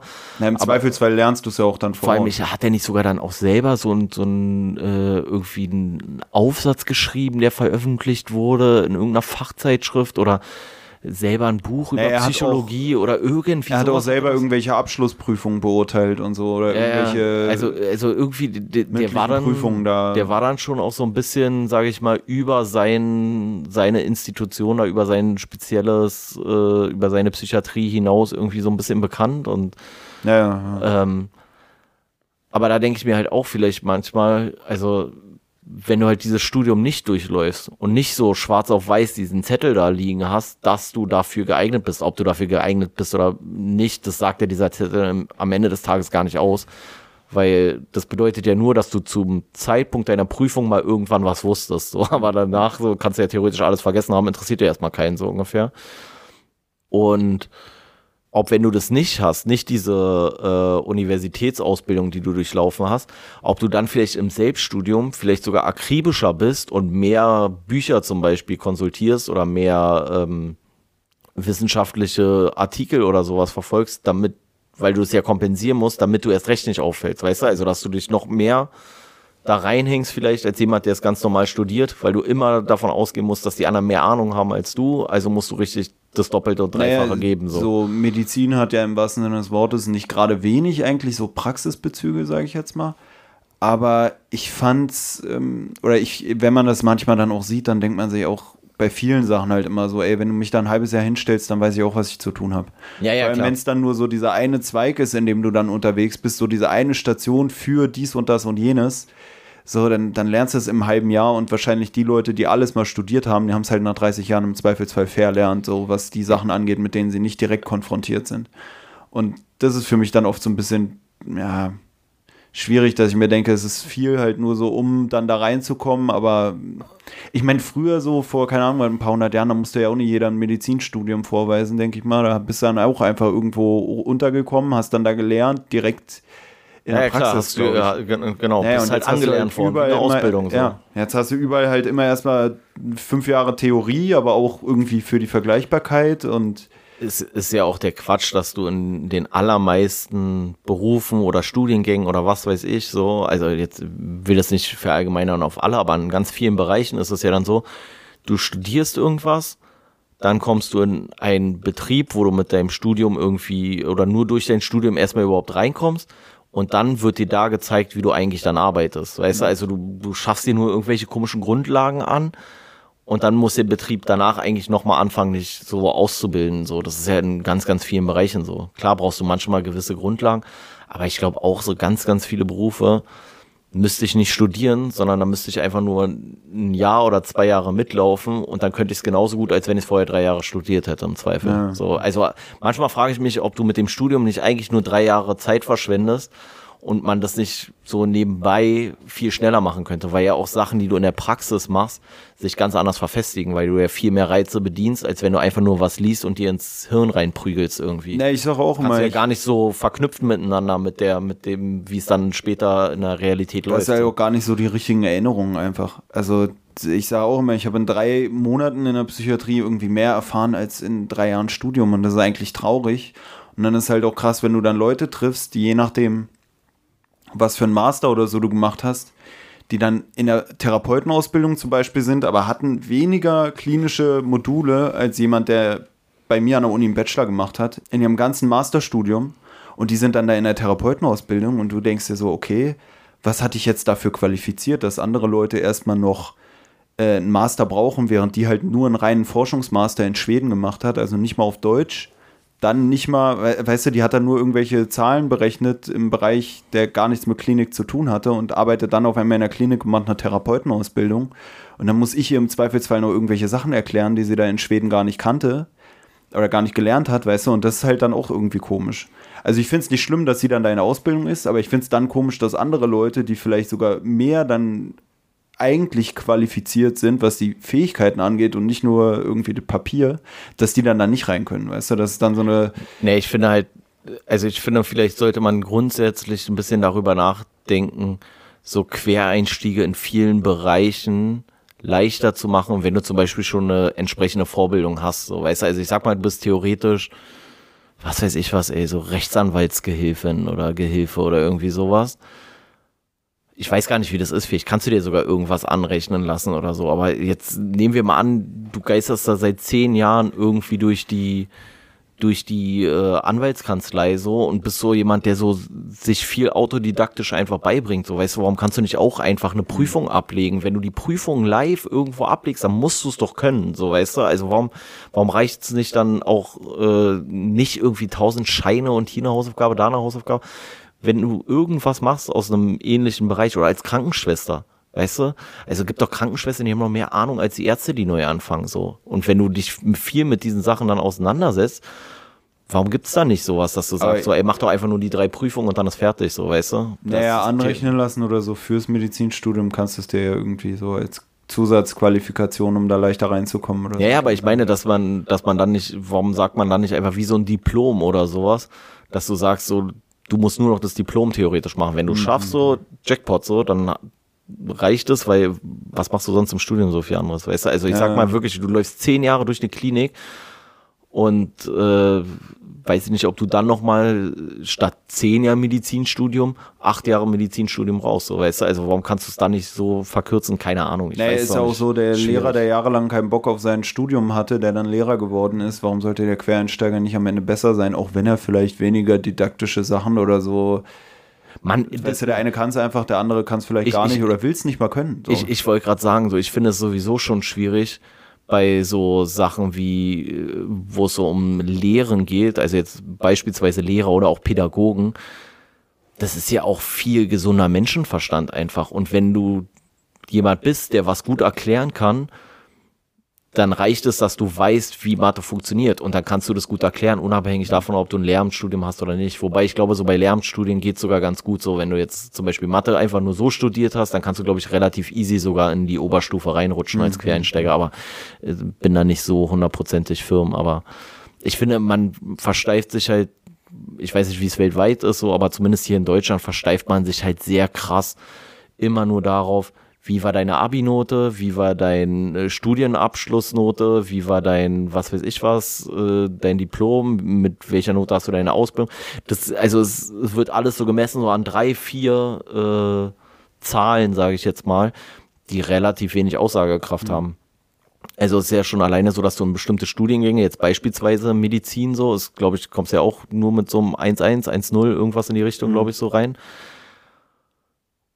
Und dann kommst du da vielleicht nicht rein, weil du halt einfach Kacke warst in Kunst, Sport und Geschichte, so, weißt du? So, da standest du vielleicht alles fünf, vielleicht standst du auch noch in, was weiß ich was, ey, in Erdkunde auch noch fünf, sagt dir gar nichts aus über dein Wissen, was du dir vielleicht privat schon angeeignet hast und anderen voraus bist im Bereich von Medizin oder sowas. Deswegen, ich bin ja auch dafür so eigentlich Unis, fachspezifische Eignungstests äh, anbieten zu lassen und gar nicht mehr so sehr auf die äh, Abitursnote einzugehen. Weil wenn ich mir angucke, wie ich Abi gemacht habe und wie viele andere in meinem Jahrgang Abi gemacht haben, da gab es Leute, die hätten sofort Politik studieren können, ohne Probleme mit, äh, weiß ich nicht was, mit ihrem damaligen Schnitt so. Und ich halt nicht. Und ich kannte mich aber in Politik viel besser aus als mhm. die. Aber die hatten dann halt einen besseren Mathe durch, also eine bessere Mathe-Note oder eine Physiknote oder so, wo ich denke so, ja, die hat ja keine Relevanz für dieses Fach so. Aber naja, schwierig. Ja, was hier auch viel dargestellt wird, ist ja auch dieses so, dieses einfache Reproduzieren. Also der Typ, der oder dieser Arzt, der da der Tochter von dem Argan versprochen werden soll, der ist ja auch, da, da sagt ja auch der Vater oder wer auch immer das da ist, irgendwie so, ja, er ist frisch gemahlen von der Universität. Ja, ja, das, das fand ich auch fand ich auch interessant. Ja, ja, wo ich, weil ich unsicher war, sagt man das so oder ist das so, so, so ein bisschen so humoristisch, so von wegen, er wurde da gebrochen oder er ist da einfach so durchgequölt worden, wie jeder andere auch. Ja, so vereinheitlicht, ne? Das ist, ja, ist halt häufig so der, der Punkt dann, nämlich bei diesen ganzen äh, Studiensachen und sowas. Ja, und, und der ist ja auch dieser, dieser Sohn oder dieser auch Jungarzt, der wird dann auch so dargestellt wie so jemand, der eigentlich wenig irgendwie eigenes hat, sondern alles ist so auswendig gelernt oder so. Also auch irgendwie seine medizinischen Sachen hat er alle nur von seinem Papa übernommen oder hat er da im Studium selber ja. sich noch angeeignet.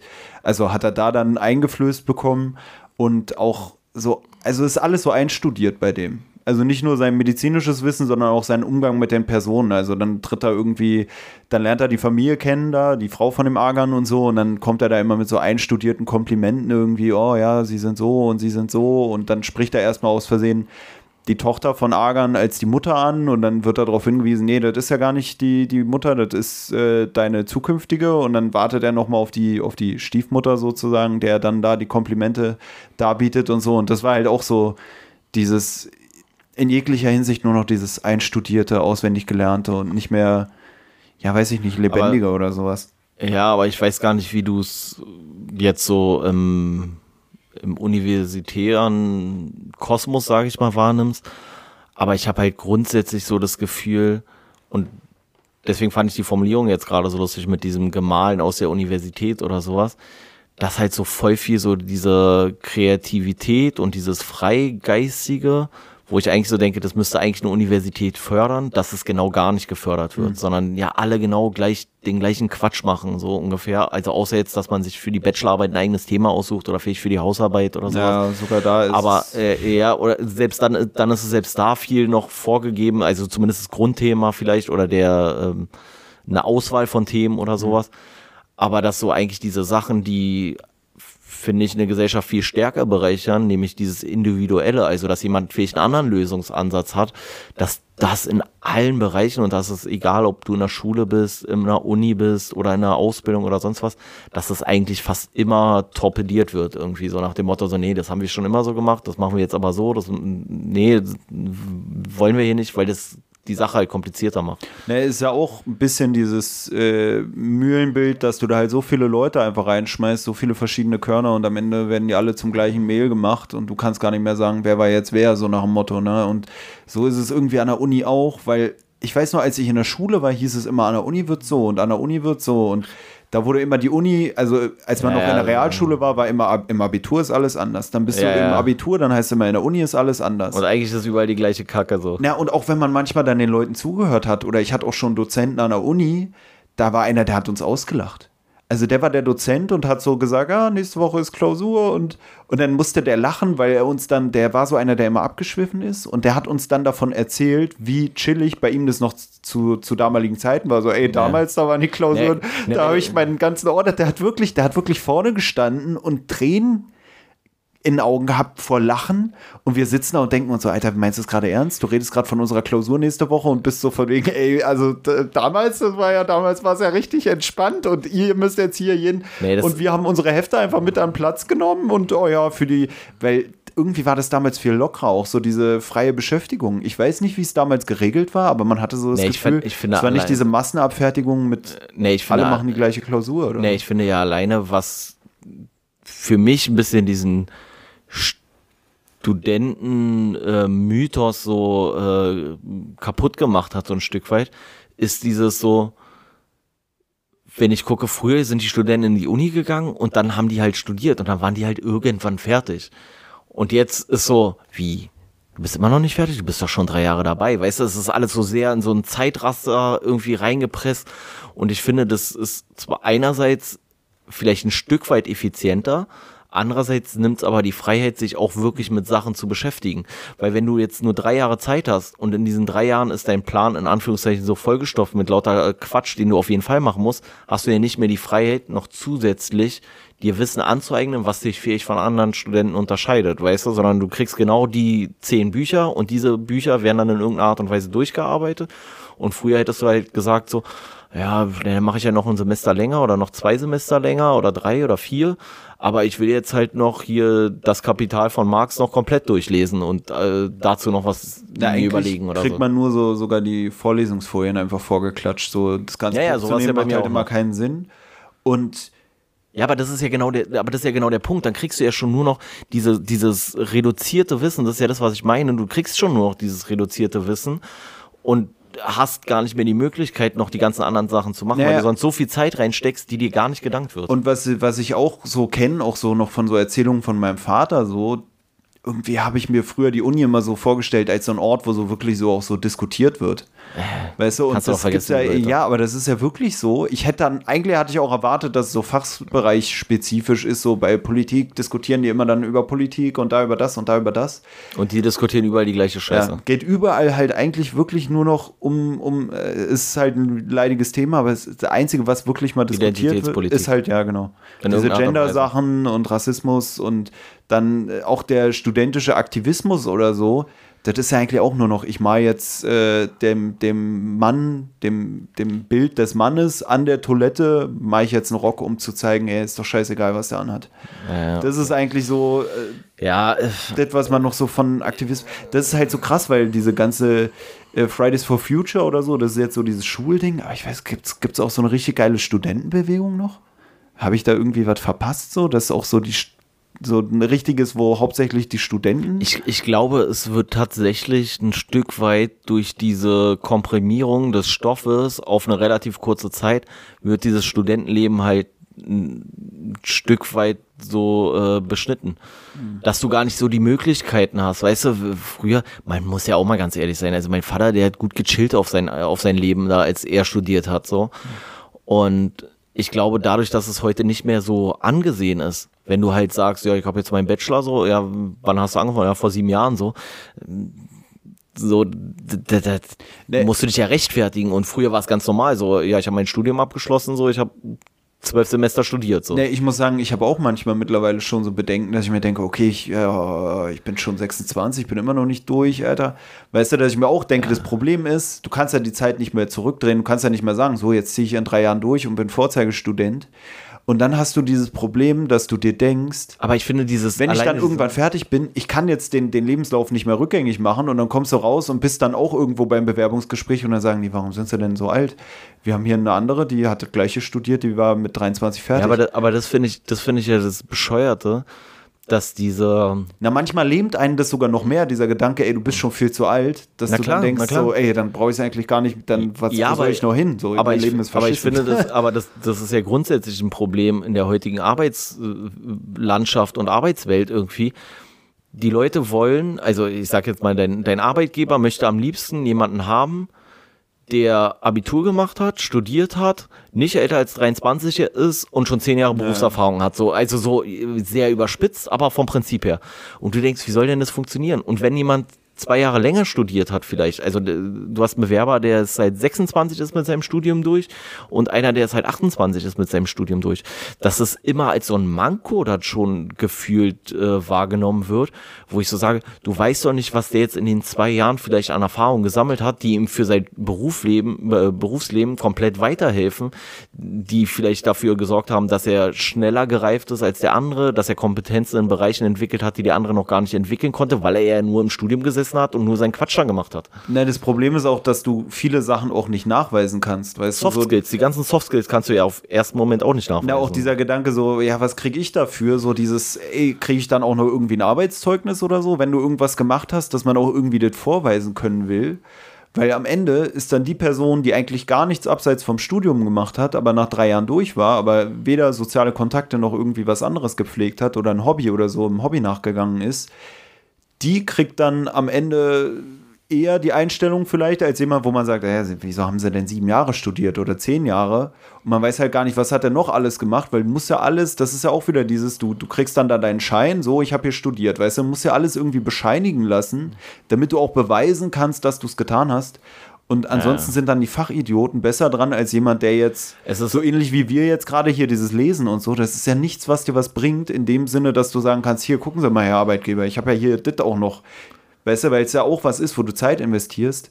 Aber, aber, es, aber trotzdem hat es ja in irgendeiner Art und Weise vielleicht trotzdem, äh, hat es ja dann vielleicht doch eine, sage ich mal, einen positiven Aspekt wenn du es jetzt so vorweisen könntest, theoretisch, weißt du, hm. und dann hingehst und sagst, ja, gucken Sie mal hier so, ich habe jetzt, weiß ich nicht, zusätzlich zu meinem Studium habe ich noch, weiß ich nicht, 200 Bücher gelesen oder sowas und habe mich jede Woche noch dran. Es zeigt ja trotzdem, dass du eine gewisse äh, Bereitschaft hast, dich für Dinge, mhm. mit Dingen zu beschäftigen oder irgendwie sowas, weißt du. Aber jeder würde sagen, ja, ist ja nur Spaß. Ist ja nur mhm. Spaß, so, weißt du. Weil alles so auf so, auf so eine komische Art und Weise auf Effizienzdenken, finde ich, aufgebaut ist, was total absurd ist. Also jemand, der, der sein Studium mit 25 abschließt und nichts gelernt hat außerhalb von seinem Schulstoff und sein, seinem Studienstoff, wird doch im Zweifel auf den ersten Blick besser angesehen, als einer, der sein Studium drei Jahre später abschließt, aber tatsächlich noch alle seinen Schulstoff weiß und zwischendurch noch 800 Bücher gelesen hat, so ungefähr, weißt aber du? Aber das ist jetzt auch weil sowas, nicht so, nicht so nachweisbar ist. Wo ich mich frage, also weil du ja gerade meintest, da würde man sagen, ist doch nur Spaß.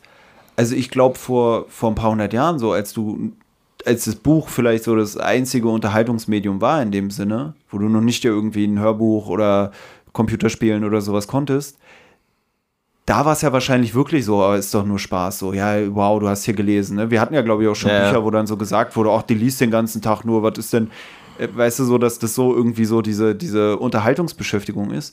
Aber ich glaube, heutzutage, wenn du dann irgendwo hingehen würdest und dann das so sagen würdest, ich glaube, da würdest du sogar, mittlerweile kriegst du ja eigentlich doch Respekt sogar für, oder?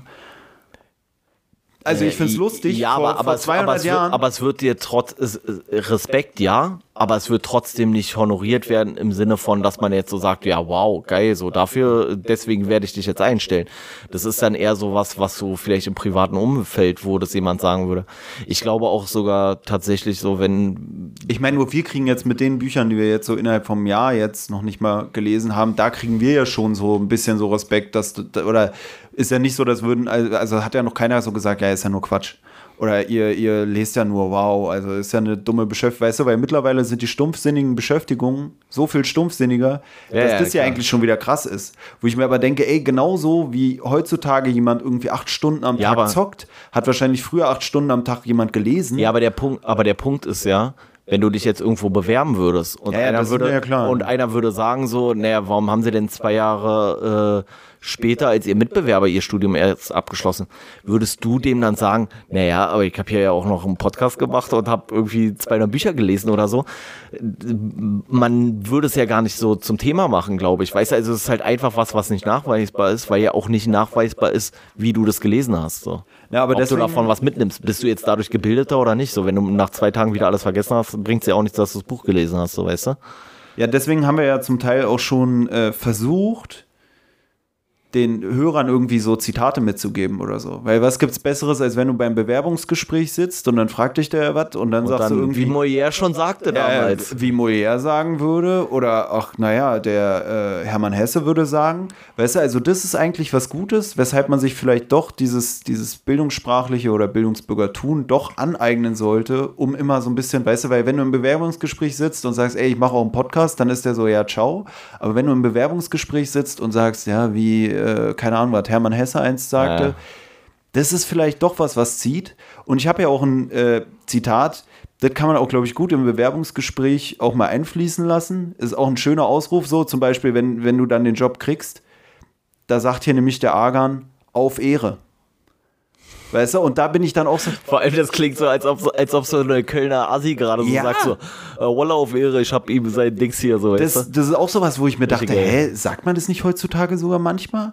Ja, auf Ehre so. Ja? So wie, ein bisschen so wie auf, auf Ehrenbasis. So, so, so, Ja, so auf Ehrenbasis so. Oder ja. denkst so, Ehre, Ehre ich, geht raus und so. Und das finde ich wieder geil, weil. Das ist ja richtig geil. Das habe ich irgendwie gar nicht so. Ja, da kommt noch ein kleiner Nachsatz, aber ah, okay. auf Ehre, Komma. Und deswegen so, dachte ja, ich mir, okay. ja, okay, okay. ich kenne mich ja nicht aus mit Interpunktion oder wie man das nennt, deswegen dachte ich mir, man kann das auch so als ist, Zitat ist, stehen. Ist aber halt auch schon so ein Ding, wo wir vorhin bei dem, äh, bei der Butterfly-Übung mit dem, mit dem Butterfly-Messer waren. Hm wenn du Neukölln sagst, wie Molière damals schon sagte, auf Ehre, Bruder, dann kriegst du auch einen Stich, weil du den Namen Molière, glaube ich, in den Mund genommen hast. Andererseits denken die vielleicht auch, das ist einfach irgendein, äh, weiß ich nicht, ein Immigrierter oder sowas. Aber das finde ich eigentlich auch wieder geil, weil du kannst dann beim Bewerbungsgespräch oder so so eine Dummdödel-Aussagen, kannst du jetzt sogar noch, gut, du musst halt dann dir so einen gedachten Punkt, Punkt, Punkt und so damit einfügen, weil das Zitat ja eigentlich weitergehen würde, aber du kannst dann immer so einen sagen, auf Ehre, nach Molière. So, weißt du, weil dann kann der Arbeitgeber nicht mehr sagen, Alter, wie reden sie denn mit mir, sondern dann hast du Und das finde ich eigentlich eine geile Sache. Weißt du, also ja. abgesehen jetzt von irgendwelchen Zitaten von irgendwelchen Philosophen oder so, haben jetzt hier die Zuhörer auch noch was mitgenommen, was man auch so mal einfließen kann. Weißt du, so stell mal vor, nächstes Mal, wenn du zum Späti gehst und einer spendiert dir was, dann sagst du nicht einfach nur auf Ehre, sondern auf Ehre, wie Moyer sagen würde. Ist geil. Ja. Also ich finde, das ist wirklich so ein, so ein kleines ja. Schmankerl noch für die Konversation auf jeden Fall. Auf Ehre. Auf Ehre. Gönn dir mal. Ja. Aber ich bin äh, soweit eigentlich auch durch, würde ich sagen. Ey, dann muss ich dir das diesmal gar nicht anbieten, bevor du wieder fünfmal noch einen Stichpunkt, also, weil ich. Äh, nee, sind ja jetzt schon bei zweieinhalb Stunden. Wirklich? Nein. Okay. Bisschen weniger ist noch. Schock. ähm, nee, ich bin auch soweit. Also ich finde, wir können hier äh, Sack zumachen für heute. Jo. Äh, war doch wieder länger, äh, als ich es erwartet habe, muss ich ganz ehrlich sagen. Äh, willst du noch eine Empfehlung rausgeben oder sagst du, muss man nicht gelesen haben? Hm, ja, schlecht fand ich es nicht. Also ich fand es ganz Aber gut. Aber gut halt auch nicht. Ja, ich fand den Humor auch sehr interessant, habe ich auch schon gesagt. ich fand die Schreibweise so halt wieder so ein bisschen, teilweise ein bisschen anstrengend. War so sperrige Sätze fand ich teilweise so, weil die einfach alt sind. Ja, aber ich fand es interessant, so zu sehen, dass es damals schon, also dass die da so diesen komischen, dummen Humor hatten, weißt du? Wie gesagt, dass dann der Argan da auch irgendwie so eine Konversation mit seinem Finger führt, so von wegen, ja, ich glaube, er ist wirklich krank oder irgendwie so, so eine so eine quatschigen Sachen, das war unerwartet. Dann hatte ich auch noch so einen Moment, da habe ich dann auch gestern Nacht noch eine Stunde lang irgendwie nach, nach den richtigen Buchstellen gesucht, weil mich. Ich dachte gelacht. so, waren schon lustige Sachen gelacht. mit drin. Aber diese Geschichte, ähm, dass der Molière selber auch gestorben ist bei der Aufführung, hat mich dann, da war ich so, haben wir nicht ein Buch gelesen, wo sowas auch passiert ist? Dann habe ich bei Die Pest nachgeguckt, habe bei Tod in Venedig nachgeguckt, hat überlegt, ob es bei in 80 Tagen um die Welt war. Ich hatte irgendwie das Gefühl, wir hatten irgendeine Stelle im Buch, wo ich dachte, jemand stirbt. Ich glaube, es war bei Die Pest oder so, aber ich habe die Buchstelle halt nicht gefunden, dass einer während einer Theateraufführung der Hauptdarsteller oder so stirbt und die Zuschauer denken erstmal, ah, okay, ist ein Witz, aha, guck mal, ist ja lustig und dann merken sie auf einmal, dass es real ist. und genauso wurde der Tod von Molière nämlich auch geschildert, dass es ja während der Aufführung war und er hat der eingebildete Kranke mhm. gespielt und er stirbt da ernsthaft mit einem Blutsturz oder wie das da heißt.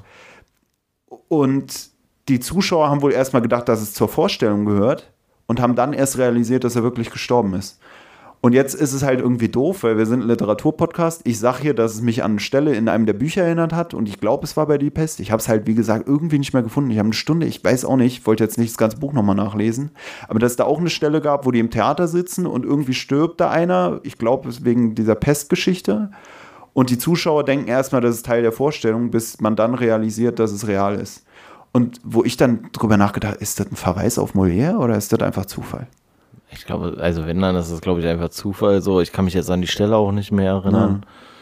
Deswegen fällt es mir jetzt gerade ein bisschen schwer. Ach, Keine Ahnung. Was mir dann auch noch einfällt, wo du auch schon das mit dieser Privatkrankenversicherung und was weiß ich alles er erwähnt hattest oder mit diesen Krankenversorgung mhm. zweiter Klasse und sowas, ist ja auch was, wo die Mediziner irgendwie darstellen, dass sie halt lieber den Pöbel sozusagen äh, verpflegen als die, als die Adligen oder die, die höher gestellten Leute, weil äh, bei dem Pöbel, dann muss man einfach nur irgendeinen Scheiß machen und bei dem Adel, dann muss man wirklich dafür sorgen, dass sie gesund werden. Ach so. So, ja, weißt okay. du, so dieses Jahr bei den einen kannst du drauf scheißen.